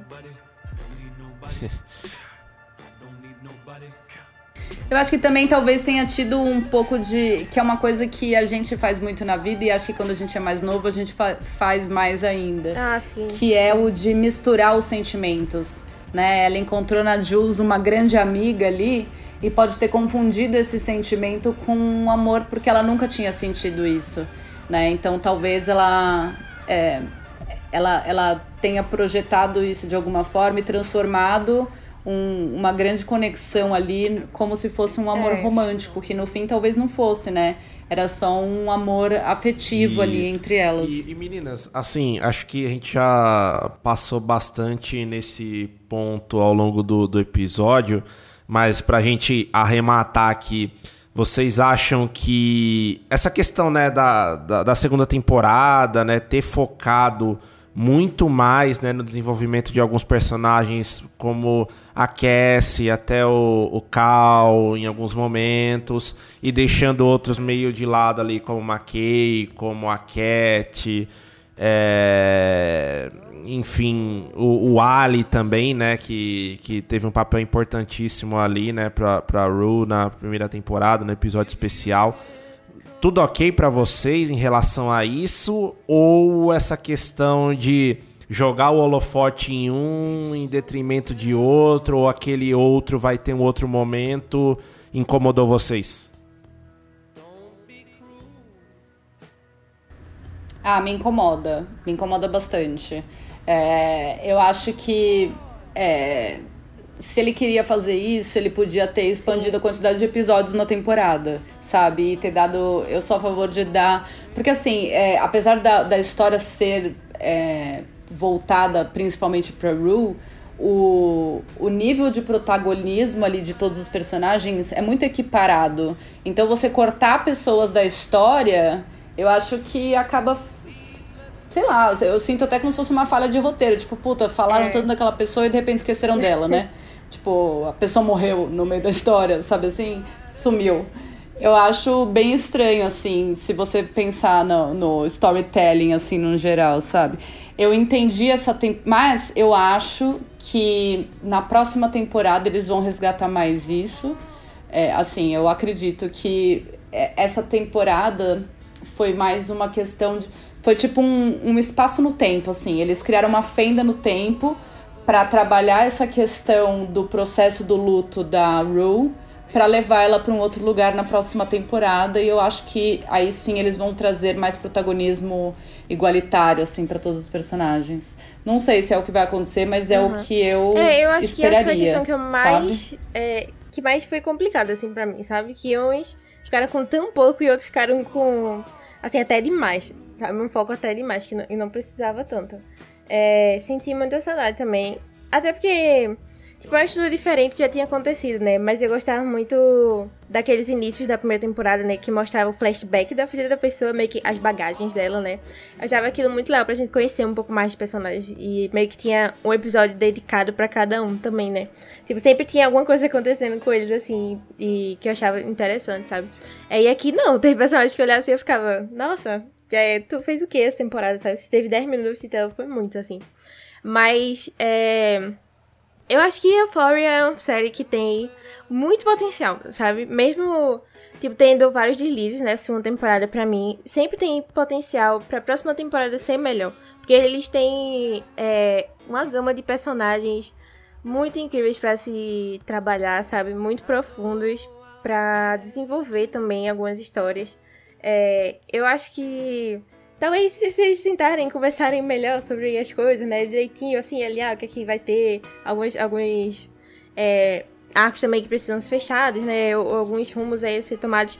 Eu sempre acho que no futuro pode melhorar ainda, sabe? É, eu acho que isso que, é, que, que você falou, Aninha, da, da primeira temporada, de deles introduzirem cada personagem por episódio, também achava isso fantástico. E eu acho que isso até causa essa estranheza quando você olha para a segunda temporada, porque ali na primeira temporada é. eles focaram muito em introduzir cada personagem, contar um pouco de quem era cada pessoa, é. e aí de repente na segunda temporada metade delas desapareceram, né? Então por isso eu acho que essa segunda temporada é quase que um sonho assim, sabe? E eu espero que na próxima eles retomem essa narrativa assim. Eu acho que até o, é o que os fãs da série em geral esperam, principalmente as pessoas mais jovens, porque elas, sei lá, muita gente que eu vi odiou bastante essa temporada. Acho que porque também foi bem lenta, assim. Eu acho que tudo bem, é, era um assunto bem pesado, todo esse processo da Rue e tal. Mas eu acho que dava pra ter encurtado, assim, um, um, umas histórias delas, né? Um, alguns, alguns focos que tiveram nela, eu acho que se desenrolaram de forma muito, muito lenta. Eu acho que dava para ter agilizado bastante e ter dado espaço para outras pessoas. Tipo aquela cena da. Pô, né, a Cat quase não teve cena nessa temporada e ela, aquela é, cena com o namorado dela no diner lá é, meu, horrível aquilo, né? Parece que. Não, parece que não quiseram, não queriam fazer o roteiro daquela cena e fizeram de qualquer jeito, porque Sim, é. É, sei lá, até ridículo, eu achei. É, mas vocês acham que vai ter um, um pulo temporal na, pra próxima temporada? li sobre isso, né? Que é uma possibilidade. Mas aí eles vão, tipo, pra faculdade? Não, sem detalhes, sabe? Mas que ah, existe essa hipótese, mas pouco se falou ainda sobre. Mas parece que Hum. Eu- não eu vai continuar exatamente eu depois. acharia. Eu acho que, principalmente do jeito como terminou, assim, esse último discurso de Rue, sabe? De o resto do ano eu, eu fiquei sobra e tal. Deu a impressão de que ela tava mais no futuro, assim, também, né? Tipo, o próximo capítulo ia ser mais no futuro. E ela fechou isso, esse, esse capítulo da vida dela, né? E a Mary também fala muito.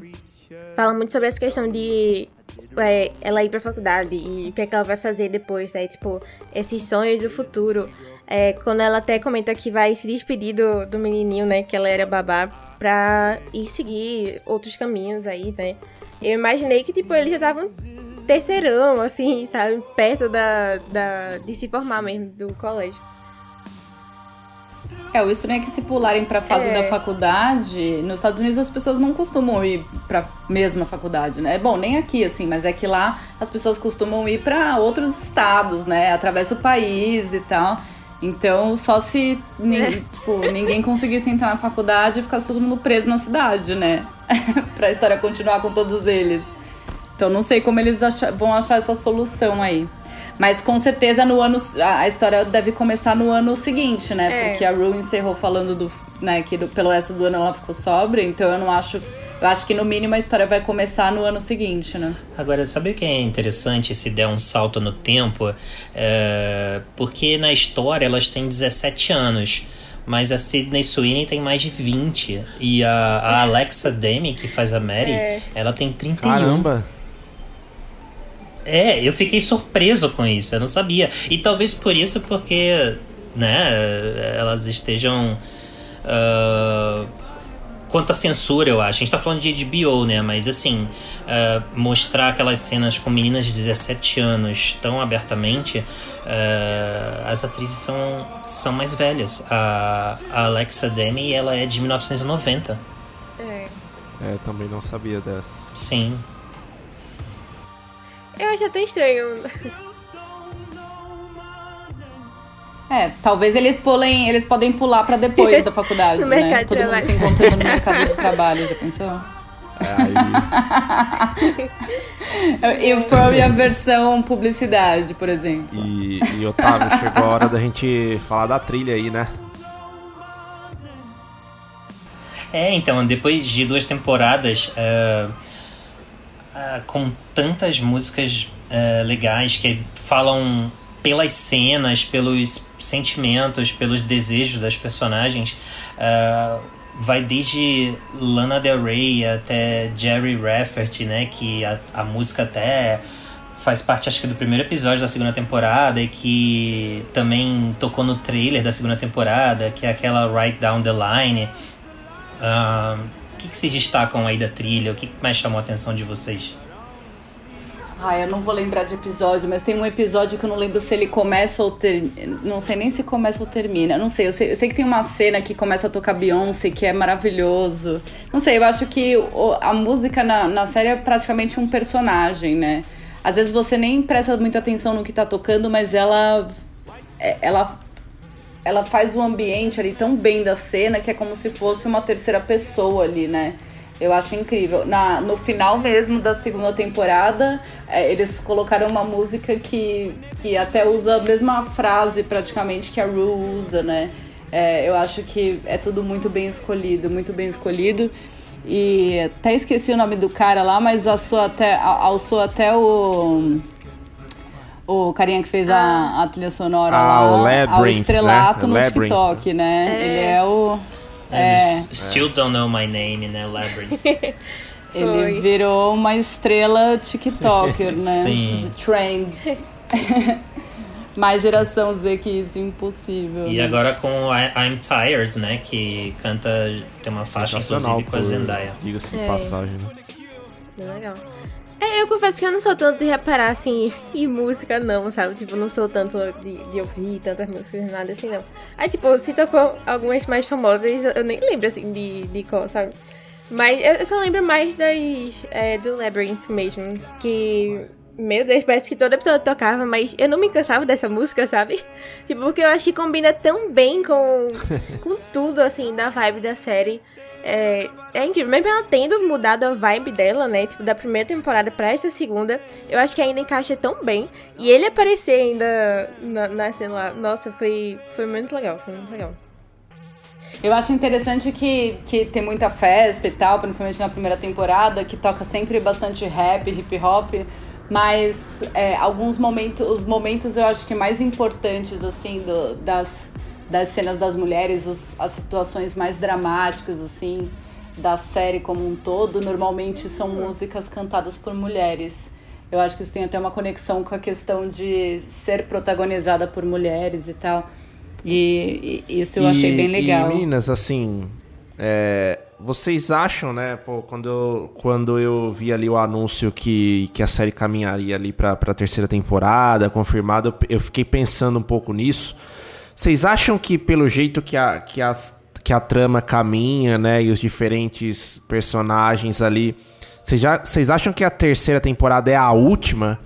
É, ou vocês acham que tem um espaço ali pra, pra série expandir? Eu sempre fico um pouco com receio, sabe? É, de séries ali, ainda mais essas mais artísticas, né? Como Euforia, de aquela coisa, né? O sucesso vai trazendo mais temporadas, vai entrando mais grana e às vezes a qualidade pode cair, né? Então eu sou um pouco receoso ali, né? Em relação a isso e, e não sei, na minha cabeça acho que a série fecharia bem é, com essa terceira temporada. Vocês estão nessa linha ou não? Sim. Eu sou a favor das coisas que terminam no auge. E eu acho que um grande exemplo é, de outra série fenômeno que teve recentemente, que deveria ter acabado no auge, foi Game of Thrones. Né? Eles ficaram expandindo e prometendo mundos e fundos pra terminar num, num, num- numa coisa assim horrorosa, né? Que, que tinha tudo pra ser incrível e eles conseguiram cagar A do festa virou um enterro, né? Então, é, eu também. Então eu espero que eles consigam. Exatamente. Então eu espero que eles consigam construir assim uma amarração muito boa logo e, É. e encerrem. a- Porque também não dá pra ficar arrastando pra sempre, né? Se a gente tá falando de uma realidade de, de, su- de, né, de pessoas super jovens que ainda estão no, na idade, no ensino médio e tal. É, se a gente ficar, que nem a gente tava falando de pular no tempo, assim, vai arrastar até quando, entendeu? A gente vai ver essas pessoas envelhecerem. Essa é a proposta da série. Só se ele, se, se a- na próxima temporada a gente descobrir que é isso, né? Que a gente vai começar a, a entender a relação deles ao longo de diversas, de, diversas épocas da vida. Não sei. Talvez eles possam surpreender a gente com dessa forma, mas eu acho que eu prefiro séries mais curtas que sejam bem amarradas, Tipo, sabe? Grey's Anatomy, né? Ah, então tá.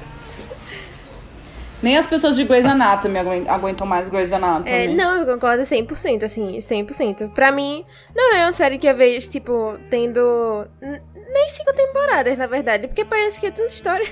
Sabe, tipo, eu sei que eles têm muitos personagens ainda, mas eu acho que já dá pra, já dá pra meio que sentir que alguns arcos estão caminhando pra se fechar também, sabe? Tipo, esse negócio do, do pai de Nate, ou até da própria Rue agora, né? Tipo, deu a impressão muito que ela vai caminhar mais, é, ver mais essa questão da sobriedade também, né?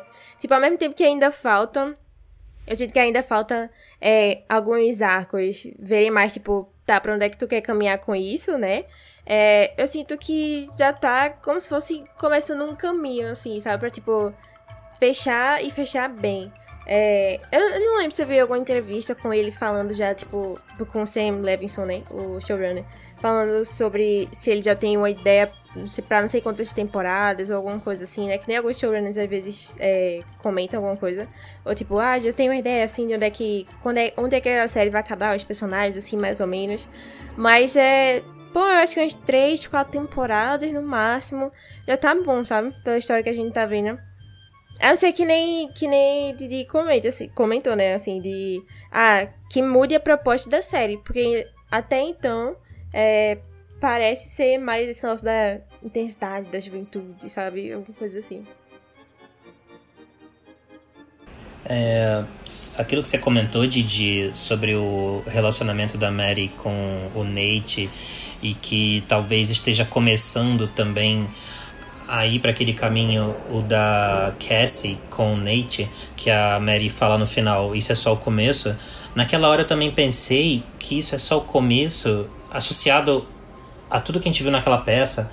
Isso é só o começo também, isso é só o começo da vida delas, que isso é só o começo de, de toda essa dor, das expectativas que a gente cria. É, é, é só o começo da nossa história, entendeu? Eu, eu, eu fiquei, pensando nisso também, nessa fala dela. E isso me leva a dizer que eu acho que se tivesse parado na segunda temporada, acho que também estava perfeito. Por mais que alguns arcos estejam em aberto, eu tenho dúvidas, assim, são totalmente abertos. O próprio Fescal, assim, que acontece com ele, uh, a Rue, eu acho que se terminasse agora, eu tava satisfeito. É, eu concordo. Eu acho que alguns personagens. Não sei se eu não estaria satisfeita. que eu quero ver mais. Mas é, eu quero saber o que vai acontecer com o Fesco é. agora. É, mas eu acho que no caso de alguns personagens, tipo Nate Cal, até mesmo Fesco é, e Rue, eu acho que o arco deles poderia ter encerrado ali com certeza, com certeza. Eu acho que as pessoas que, que ficaram com o arco em aberto são as pessoas que realmente não tiveram tanto protagonismo nessa temporada. É. Tipo Cat, tipo Jules, né? É, mas eu acho que esses protagonistas em específico, por mim, se encerrasse agora também já tinham amarrado. Isso. Eu acho que eu achei inclusive que o final o final do final dessa dessa segunda uhum. temporada da Rue e tal foi, foi quase que um fim, um fim de filme é, mesmo. Completamente. Foi muito um encerramento de série.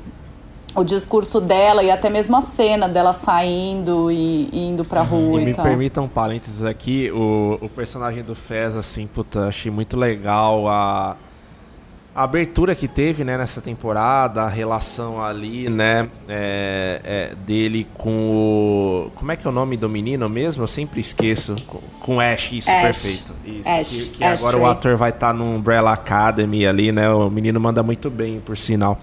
É, o, o, o Fez, né? Eu, eu falei assim, eu pensei, né, nossa ele tem um jeito, né, muito engraçado, né, de falar, né, o Angus Cloud lá, o ator. Eu falei, nossa, é, o cara dá toda uma tonalidade ali, né? Um jeito de falar, uma entonação.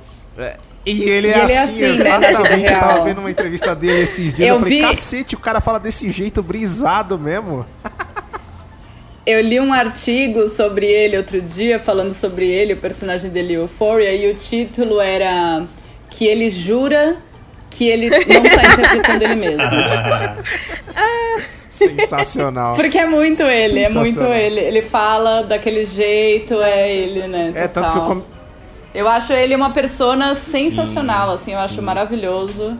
É, eu achei que ele também foi uma grande revelação, assim. Ele nem é um, um, um é. grande ator no sentido uhum. Zendaya de ser assim, ou Cassie, né? De super, uhum. super expressivo e tal mas ele o, o, só o jeito dele de falar e a, a, uhum. a escolha de palavras que, que davam para ele, assim, e a personalidade dele, né? Porque, tipo, o cara é um traficante, mas ao mesmo tempo é. ele é um amor de pessoa, é. né? Que é o que a gente vê muito claramente na relação dele com Alex, né?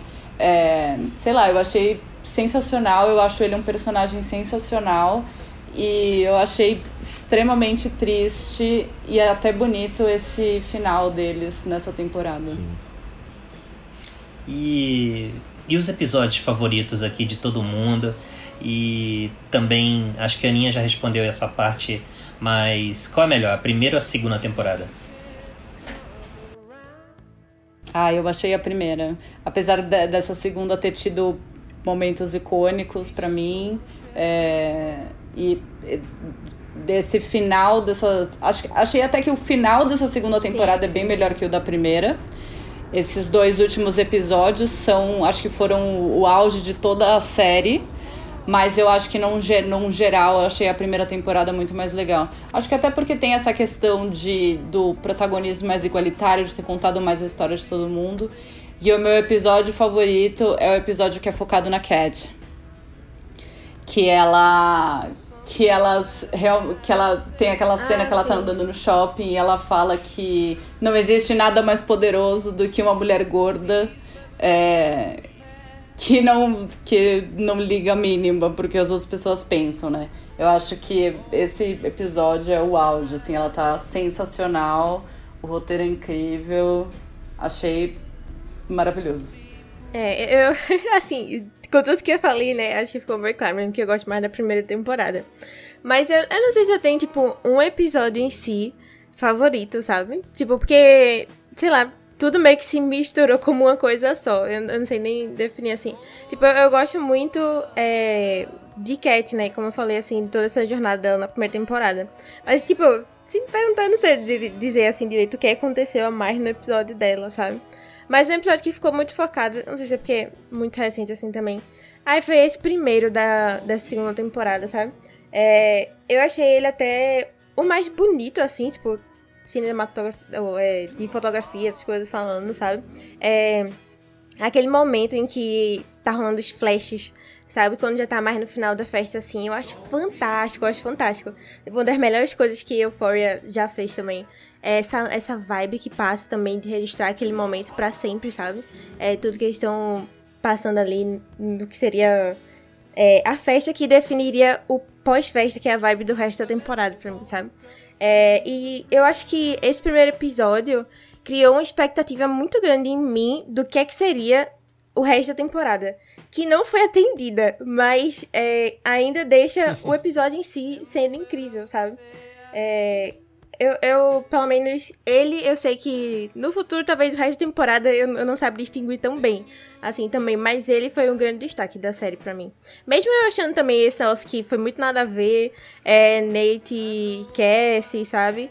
É, o jeito como começou tudo ali também, achei mega forçado, ele esperando no banheiro também, assim, tal. Mas foi um episódio que eu lembro, assim, que, no geral, eu curti bastante, eu até, tipo, me diverti, assim, ria com os momentos engraçados e momentos de tensão que eles passaram naquele banheiro, né? Que Cassie passou, bem especificamente assim. Então, eu acho que se tornou um episódio bem marcante pra mim da série. E o teu, Otávio? Nossa, esse primeiro episódio da segunda temporada eu gostei muito pelos motivos aí que a Aninha colocou. Ah, e da conclusão dele, em que o Sim, Fesco é. arrebenta a cara do Nate. Ah, eu vibrei E- também, eu vibrei também. Né? E, Ai, é um auge essa cena, e, né? e aí fecha com a reação da Rue falando damn. E, e ter, aí termina e escreve lá, dirigido por Sam Levinson. E eu falei, caraca, a euforia tá de volta, né?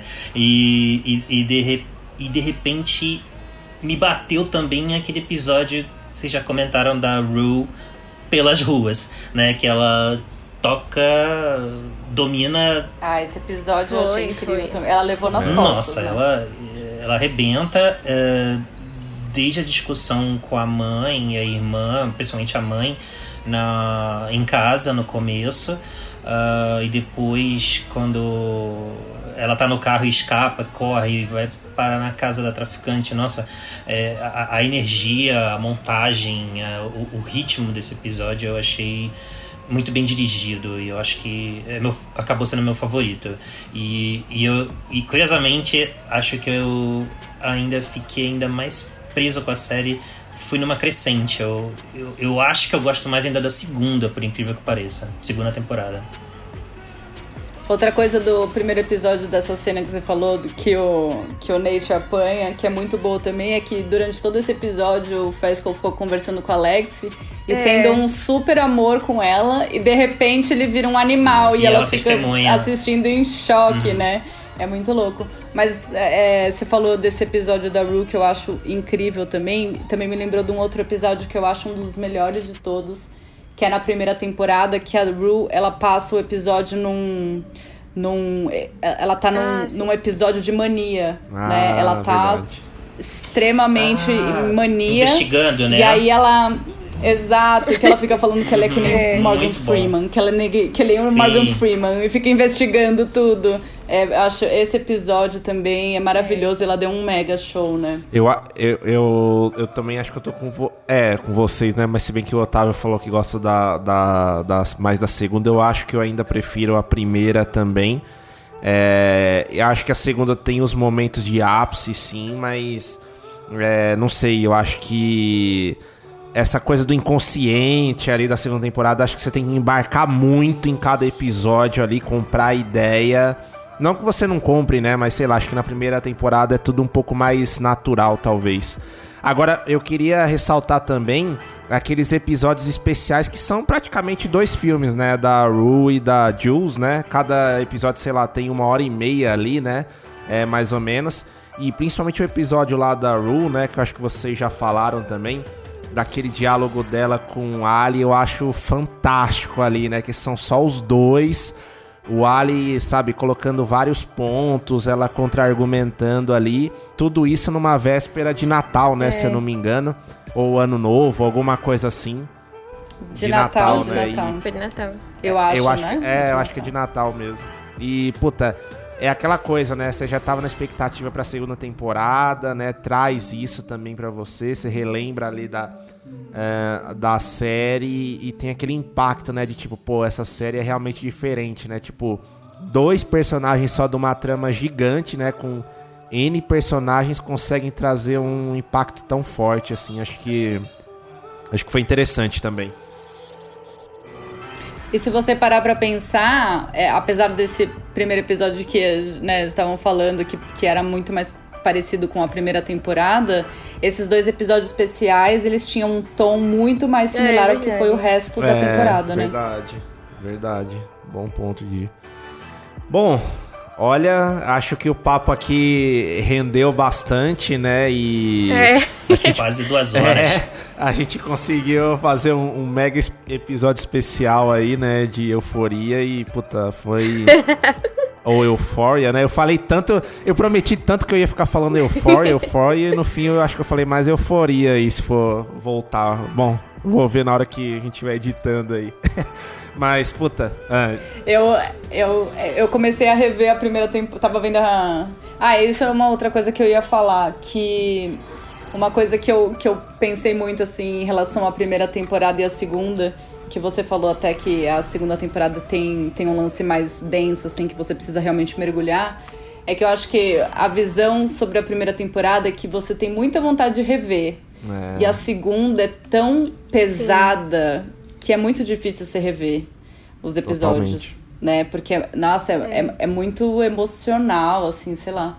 É, mas esse lance de Euphoria, eu fico. Eu tava revendo a primeira temporada semana passada. Minha filha viu e falou: ah, Você assiste Euforia? eu falei, assisto, mas você não pode ver, não é pra sua idade. Ela, ah, eu sei. Mas é que tem coisas no TikTok que falam, que recriam a maquiagem da Mad. Você sabe quem é a Mad?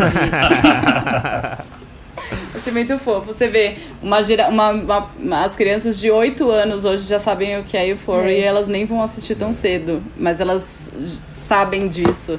É um impacto é um cultural muito cultural, grande, né? Mesmo. E e, cara, Pedro, acho que é isso, né? E tem alguma série, vocês, Didi e Aninha, que. A gente tá falando de euforia, mas tem outra, para citar uma, nesse momento de euforia. A outra série que eu deixaria de ver euforia um pouco para assistir, para acompanhar. Do momento. Série do momento. Ah, eu tenho um, assim, logo. Eu me veio logo porque eu tava assistindo ela ontem também. Não sei se vocês estão acompanhando. Mas é Severance. Acho que é Ruptura, né? É da Apple TV. Ah, eu acho ela fantástica, fantástica. É dirigida pelo Ben Stiller, né? É, tem o John Turturro também, Christopher Walken, é, o Adam, Adam Scott também, né? Que é Parks and Recreation, que também é outra queridinha minha.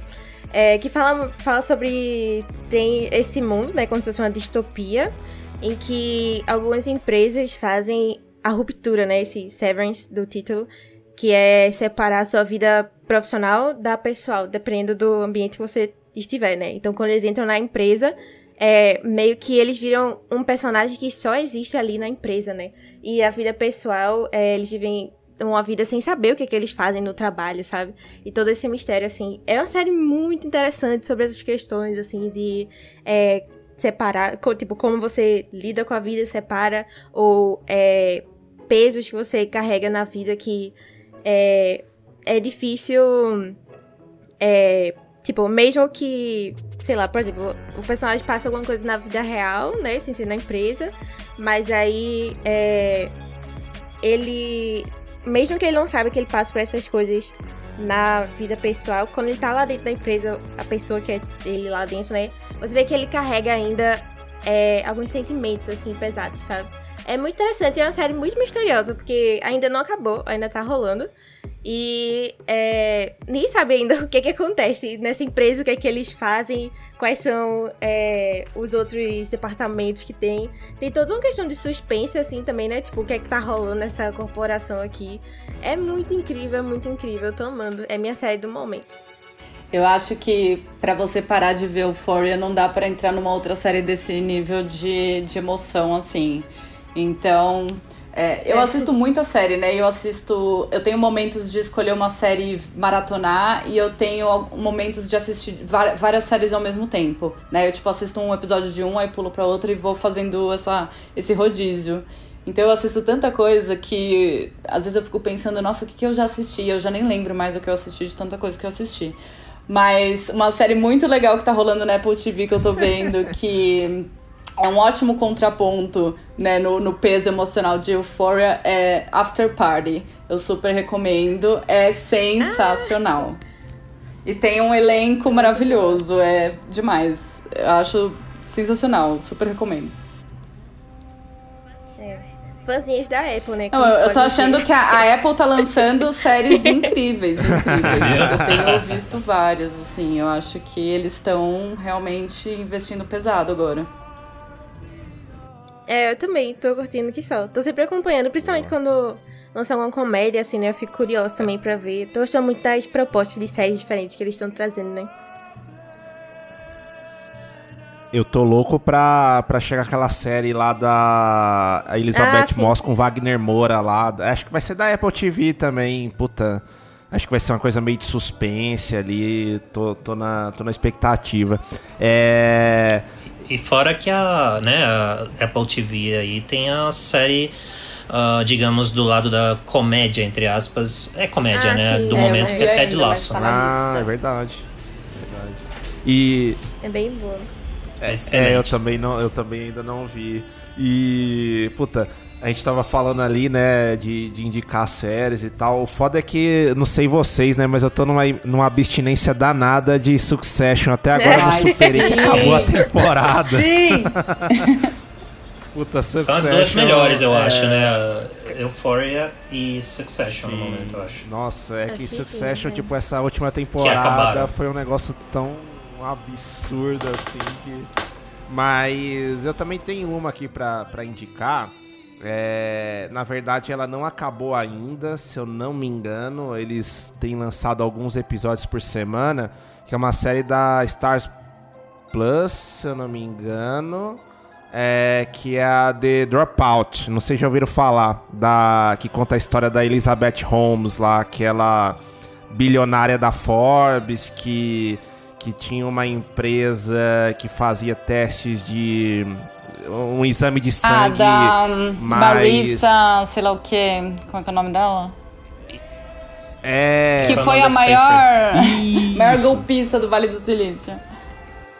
Isso, exatamente, essa daí mesmo. Algumas dizem que ela parece a Bel Pesce, assim, né? É, a, Bel, a, a Bel Pesce se inspirou nela aqui no Brasil. não, esse daqui fui eu mesmo falando. Mas. Teranos, só, Teranos só não teve era a empresa dela, não era? Isso, acho que é isso, né? Isso, exatamente, exatamente, exatamente. A Bel Pesce, o máximo que ela conseguiu fazer aqui foi o Zebeléo lá e o crowdfunding lá que não, que não deu certo lá com o cara do Masterchef. Enfim, detalhes, detalhes aí. Uma é, série que eu amo, que eu estou mas... muito ansiosa para ver a última temporada, é Peaky Blinders. Essa mesmo. Ah, ah muito boa. Não, eu, eu Peaky Blinders, verdade, a última também, né? É que eu achei que você ia falar de Better Call Ai, Saul. meu Deus, contando Que eu preciso assistir. Muito eu parei bom. na terceira temporada, eu meu. Eu preciso continuar. O Ozark também. Eu tô me devendo várias temporadas. Mas Peaky Blinders Nossa, estou extremamente também? ansiosa para ver. tem uma também que eu assisti recentemente e é engraçado, né? Às vezes eu falo isso com o Otávio também. É, não me julguem, mas eu não sou tão do terror assim, né? Tipo, o Otávio, por exemplo, gosta muito mais Yellow de terror Jackets. do que eu. eu... Ah. Não, eu assisto algumas coisas ou Nossa, outras, mas muito bom. é, é- essa eu tô, eu tô querendo ver também, mas é a Midnight Mass, a Ah, missa da meia-noite. Ah, eu não vi. Putz, é muito boa, cara. É muito boa. É do Mike Flanagan que fez. É, a. Qual que é o nome daquela? Maldição. São as mansões é, lá. Mansões. E fez também o Doutor Sono, né? A, condição, a, a continuação do Iluminado que. Particularmente eu nem curto tanto, mas aí, puta, sei lá, continuar alguma coisa do Kubrick pra mim é uma tarefa muito inglória, assim, sabe? É. Não é Enfim. do Kubrick, é do Stephen King. É, do Stephen King, né? Mas o Kubrick pegou e fez melhor ali, né? A versão. Mas enfim, polêmicas Tem aqui. Servant polêmicas. também, né? Que é do Shyamalan na Apple TV. Eu também acho maravilhosa. Ah, É, exatamente. mas a Didi Yellow falou de Yellow Jackets é Jackets. que bem sensacional, bom. eu amei. Puta, eu preciso ver essa daí. Eu preciso ver essa daí. E, e você, Otávio? Pô, todo mundo falando aí, diga as suas também. Você já falou um pouquinho, né? Mas. Ah, eu falei de algumas aí, acho que eu, eu tô na expectativa pra Better Call Saul, que chega agora mês que vem, né? E, e, e Didi, a série vai num crescendo, porque ela parece. Por quê, né? Pra quê? Aí você pensa em Breaking Bad, mas de repente, quando chega na quinta temporada e quando ela termina, você fala, meu Deus. E, e eu ah, sugiro que você embarque nessa agora, já que vai começar a sexta, porque você vai sentir essa pegada quando chegar na quinta temporada e caminhando pro final dela. Ah, Você vai dar sorte porque já vai emendar com a última, porque você não precisou esperar tanto.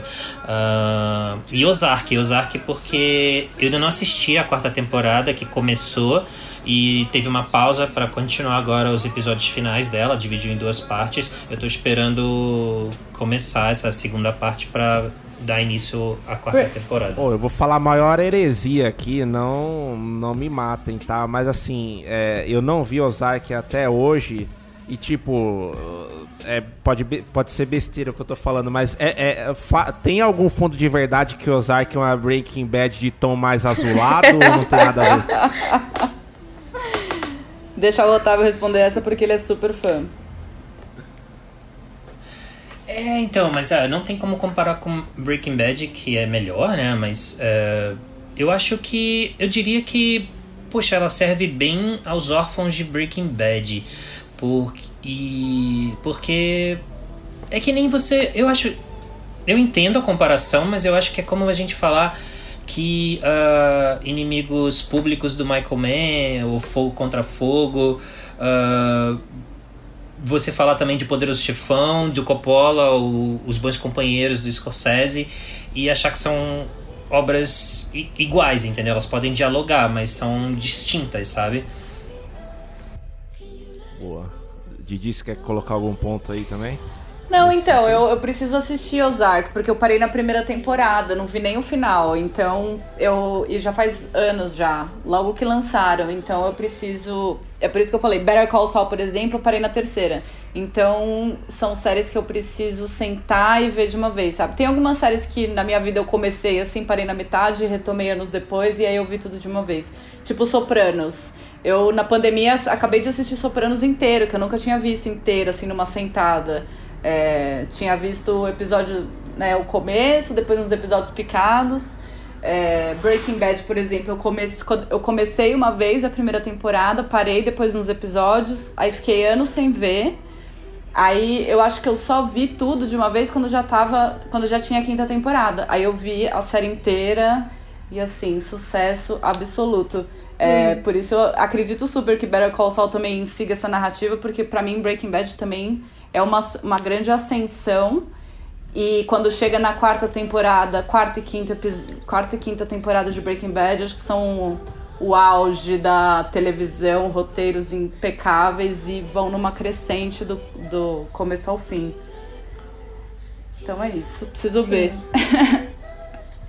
É que é tanta coisa pra ver, gente. Eu assisto tanta coisa, tanta Sim. coisa. E eu boto tanta coisa na minha lista que não dá vazão, entendeu? Então É. eu escolho conforme meu humor, assim, ai, hoje eu vou ver o. Porque tem séries que eu sei que pra eu, a hora que eu começar a ver, eu não consigo fazer isso de, ah, vou ver uma dessa, vou ver uma dessa. Eu tenho que ver ela inteira. E aí são, sei lá, sete temporadas. Aí você passa duas semanas assistindo. Eu, às vezes, não tenho tanta paciência. Eu quero ver coisas mais rápidas, sabe? Sim. Porque sim. essas séries mais longas, assim, que são tão intensas como essas, a gente precisa também estar tá, tá preparado ali pra ficar imerso, porque a gente depois não quer nem trabalhar, quer, quer, quer, né?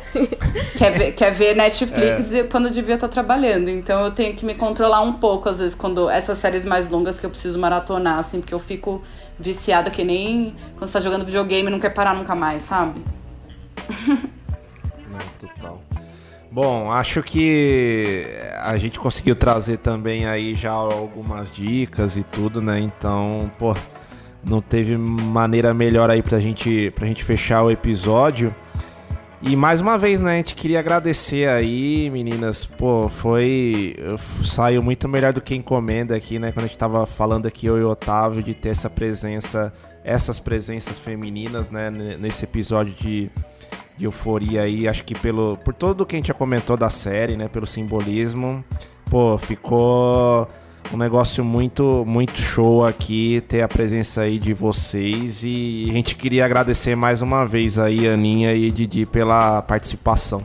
Ah, foi um grande prazer. Obrigada a vocês por me convidarem entrar aqui no universo do cinema de vocês, porque eu não sou grande conhecedora, eu sou só palpiteira.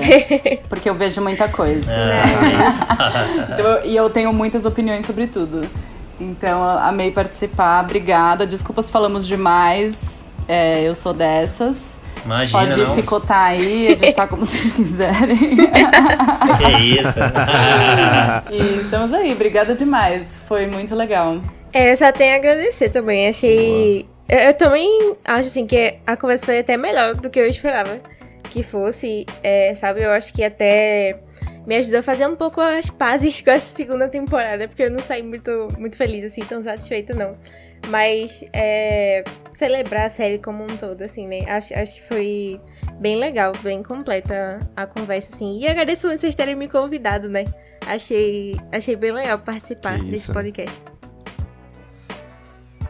Você já, você já é de casa aí, Aninha. E, e, e, esse, e bom, fala. Queria dizer também que esse aí, foi meu primeiro podcast da minha vida, então. Eita! Olha é, lá! que legal. Obrigada pela. Sensacional. Ah, que legal, Didi. Pô, é estreia de gala. Ô, já fica a campanha aí de que faça seu podcast aí também, pô. E chame a gente. E volta de e volta de dia em breve. Obrigada pela graça alcançada aí, mais uma conquista na vida. Já posso dizer que eu fiz um podcast. E, e, meninas, pra gente fechar aí, Aninha, Didi, falem aí pra. Enfim, fiquem à vontade também, tá? Se não quiserem, mas falem aí pra galera onde a galera acha vocês aí, pra opiniões, palpites, enfim, Aninha tem o, tem o grande vice aí também, né, pra, pra falar, enfim. É, meu podcast, o Vice, né? A gente tem uma proposta de fazer é, como se fosse toda semana uma recomendação, né? Como se fosse um, um cineclube. Eu e mais dois amigos, a gente fica se revezando, né? E traz convidados também, mas é sempre alguma recomendação. É, é, você pode encontrar a gente em todos os cantos, no Instagram, no Twitter, Letterboxd, como ViceBR, Vice com dois S, né? Aquela expressão. É, e a gente tem, tem, também um grupo no Telegram, que também é só procurar lá por ViceBR, que a gente fica sempre discutindo é, filmes, novidades que estão saindo, né? O povo tem comentado muito do Oscar. É, é bem legal lá a interação com o pessoal também. As minhas redes sociais são mais chatas, né? Porque eu nunca. Eu sou muito low profile, assim, nunca atualizo nada. Mas se quiser acompanhar, meu Twitter é aberto. É Marvelous MS Ana. Se quiser seguir lá também. De vez em quando eu comento alguma coisa de série ou filme lá. Boa. Didi? Bom, eu trabalho com comunicação e conteúdo para muita marca, então social media é meu universo de trabalho, então no, na minha vida pessoal eu não, não costumo alimentar muito, assim. Mas às vezes eu sou palpiteira também nos meus stories e no meu LinkedIn, se alguém quiser me procurar, é só procurar Didi Blanco em qualquer lugar que eu tô lá. Boa, show de bola. E Otávio, já aproveita aí também, pô, fala pro pessoal aí do Hollywoodiano que tá sempre colocando belíssimas críticas aí de filmes do momento. Hollywoodiano tá no Instagram e no Twitter também, do jeito que eu falei aqui, arroba Hollywoodiano. Boa.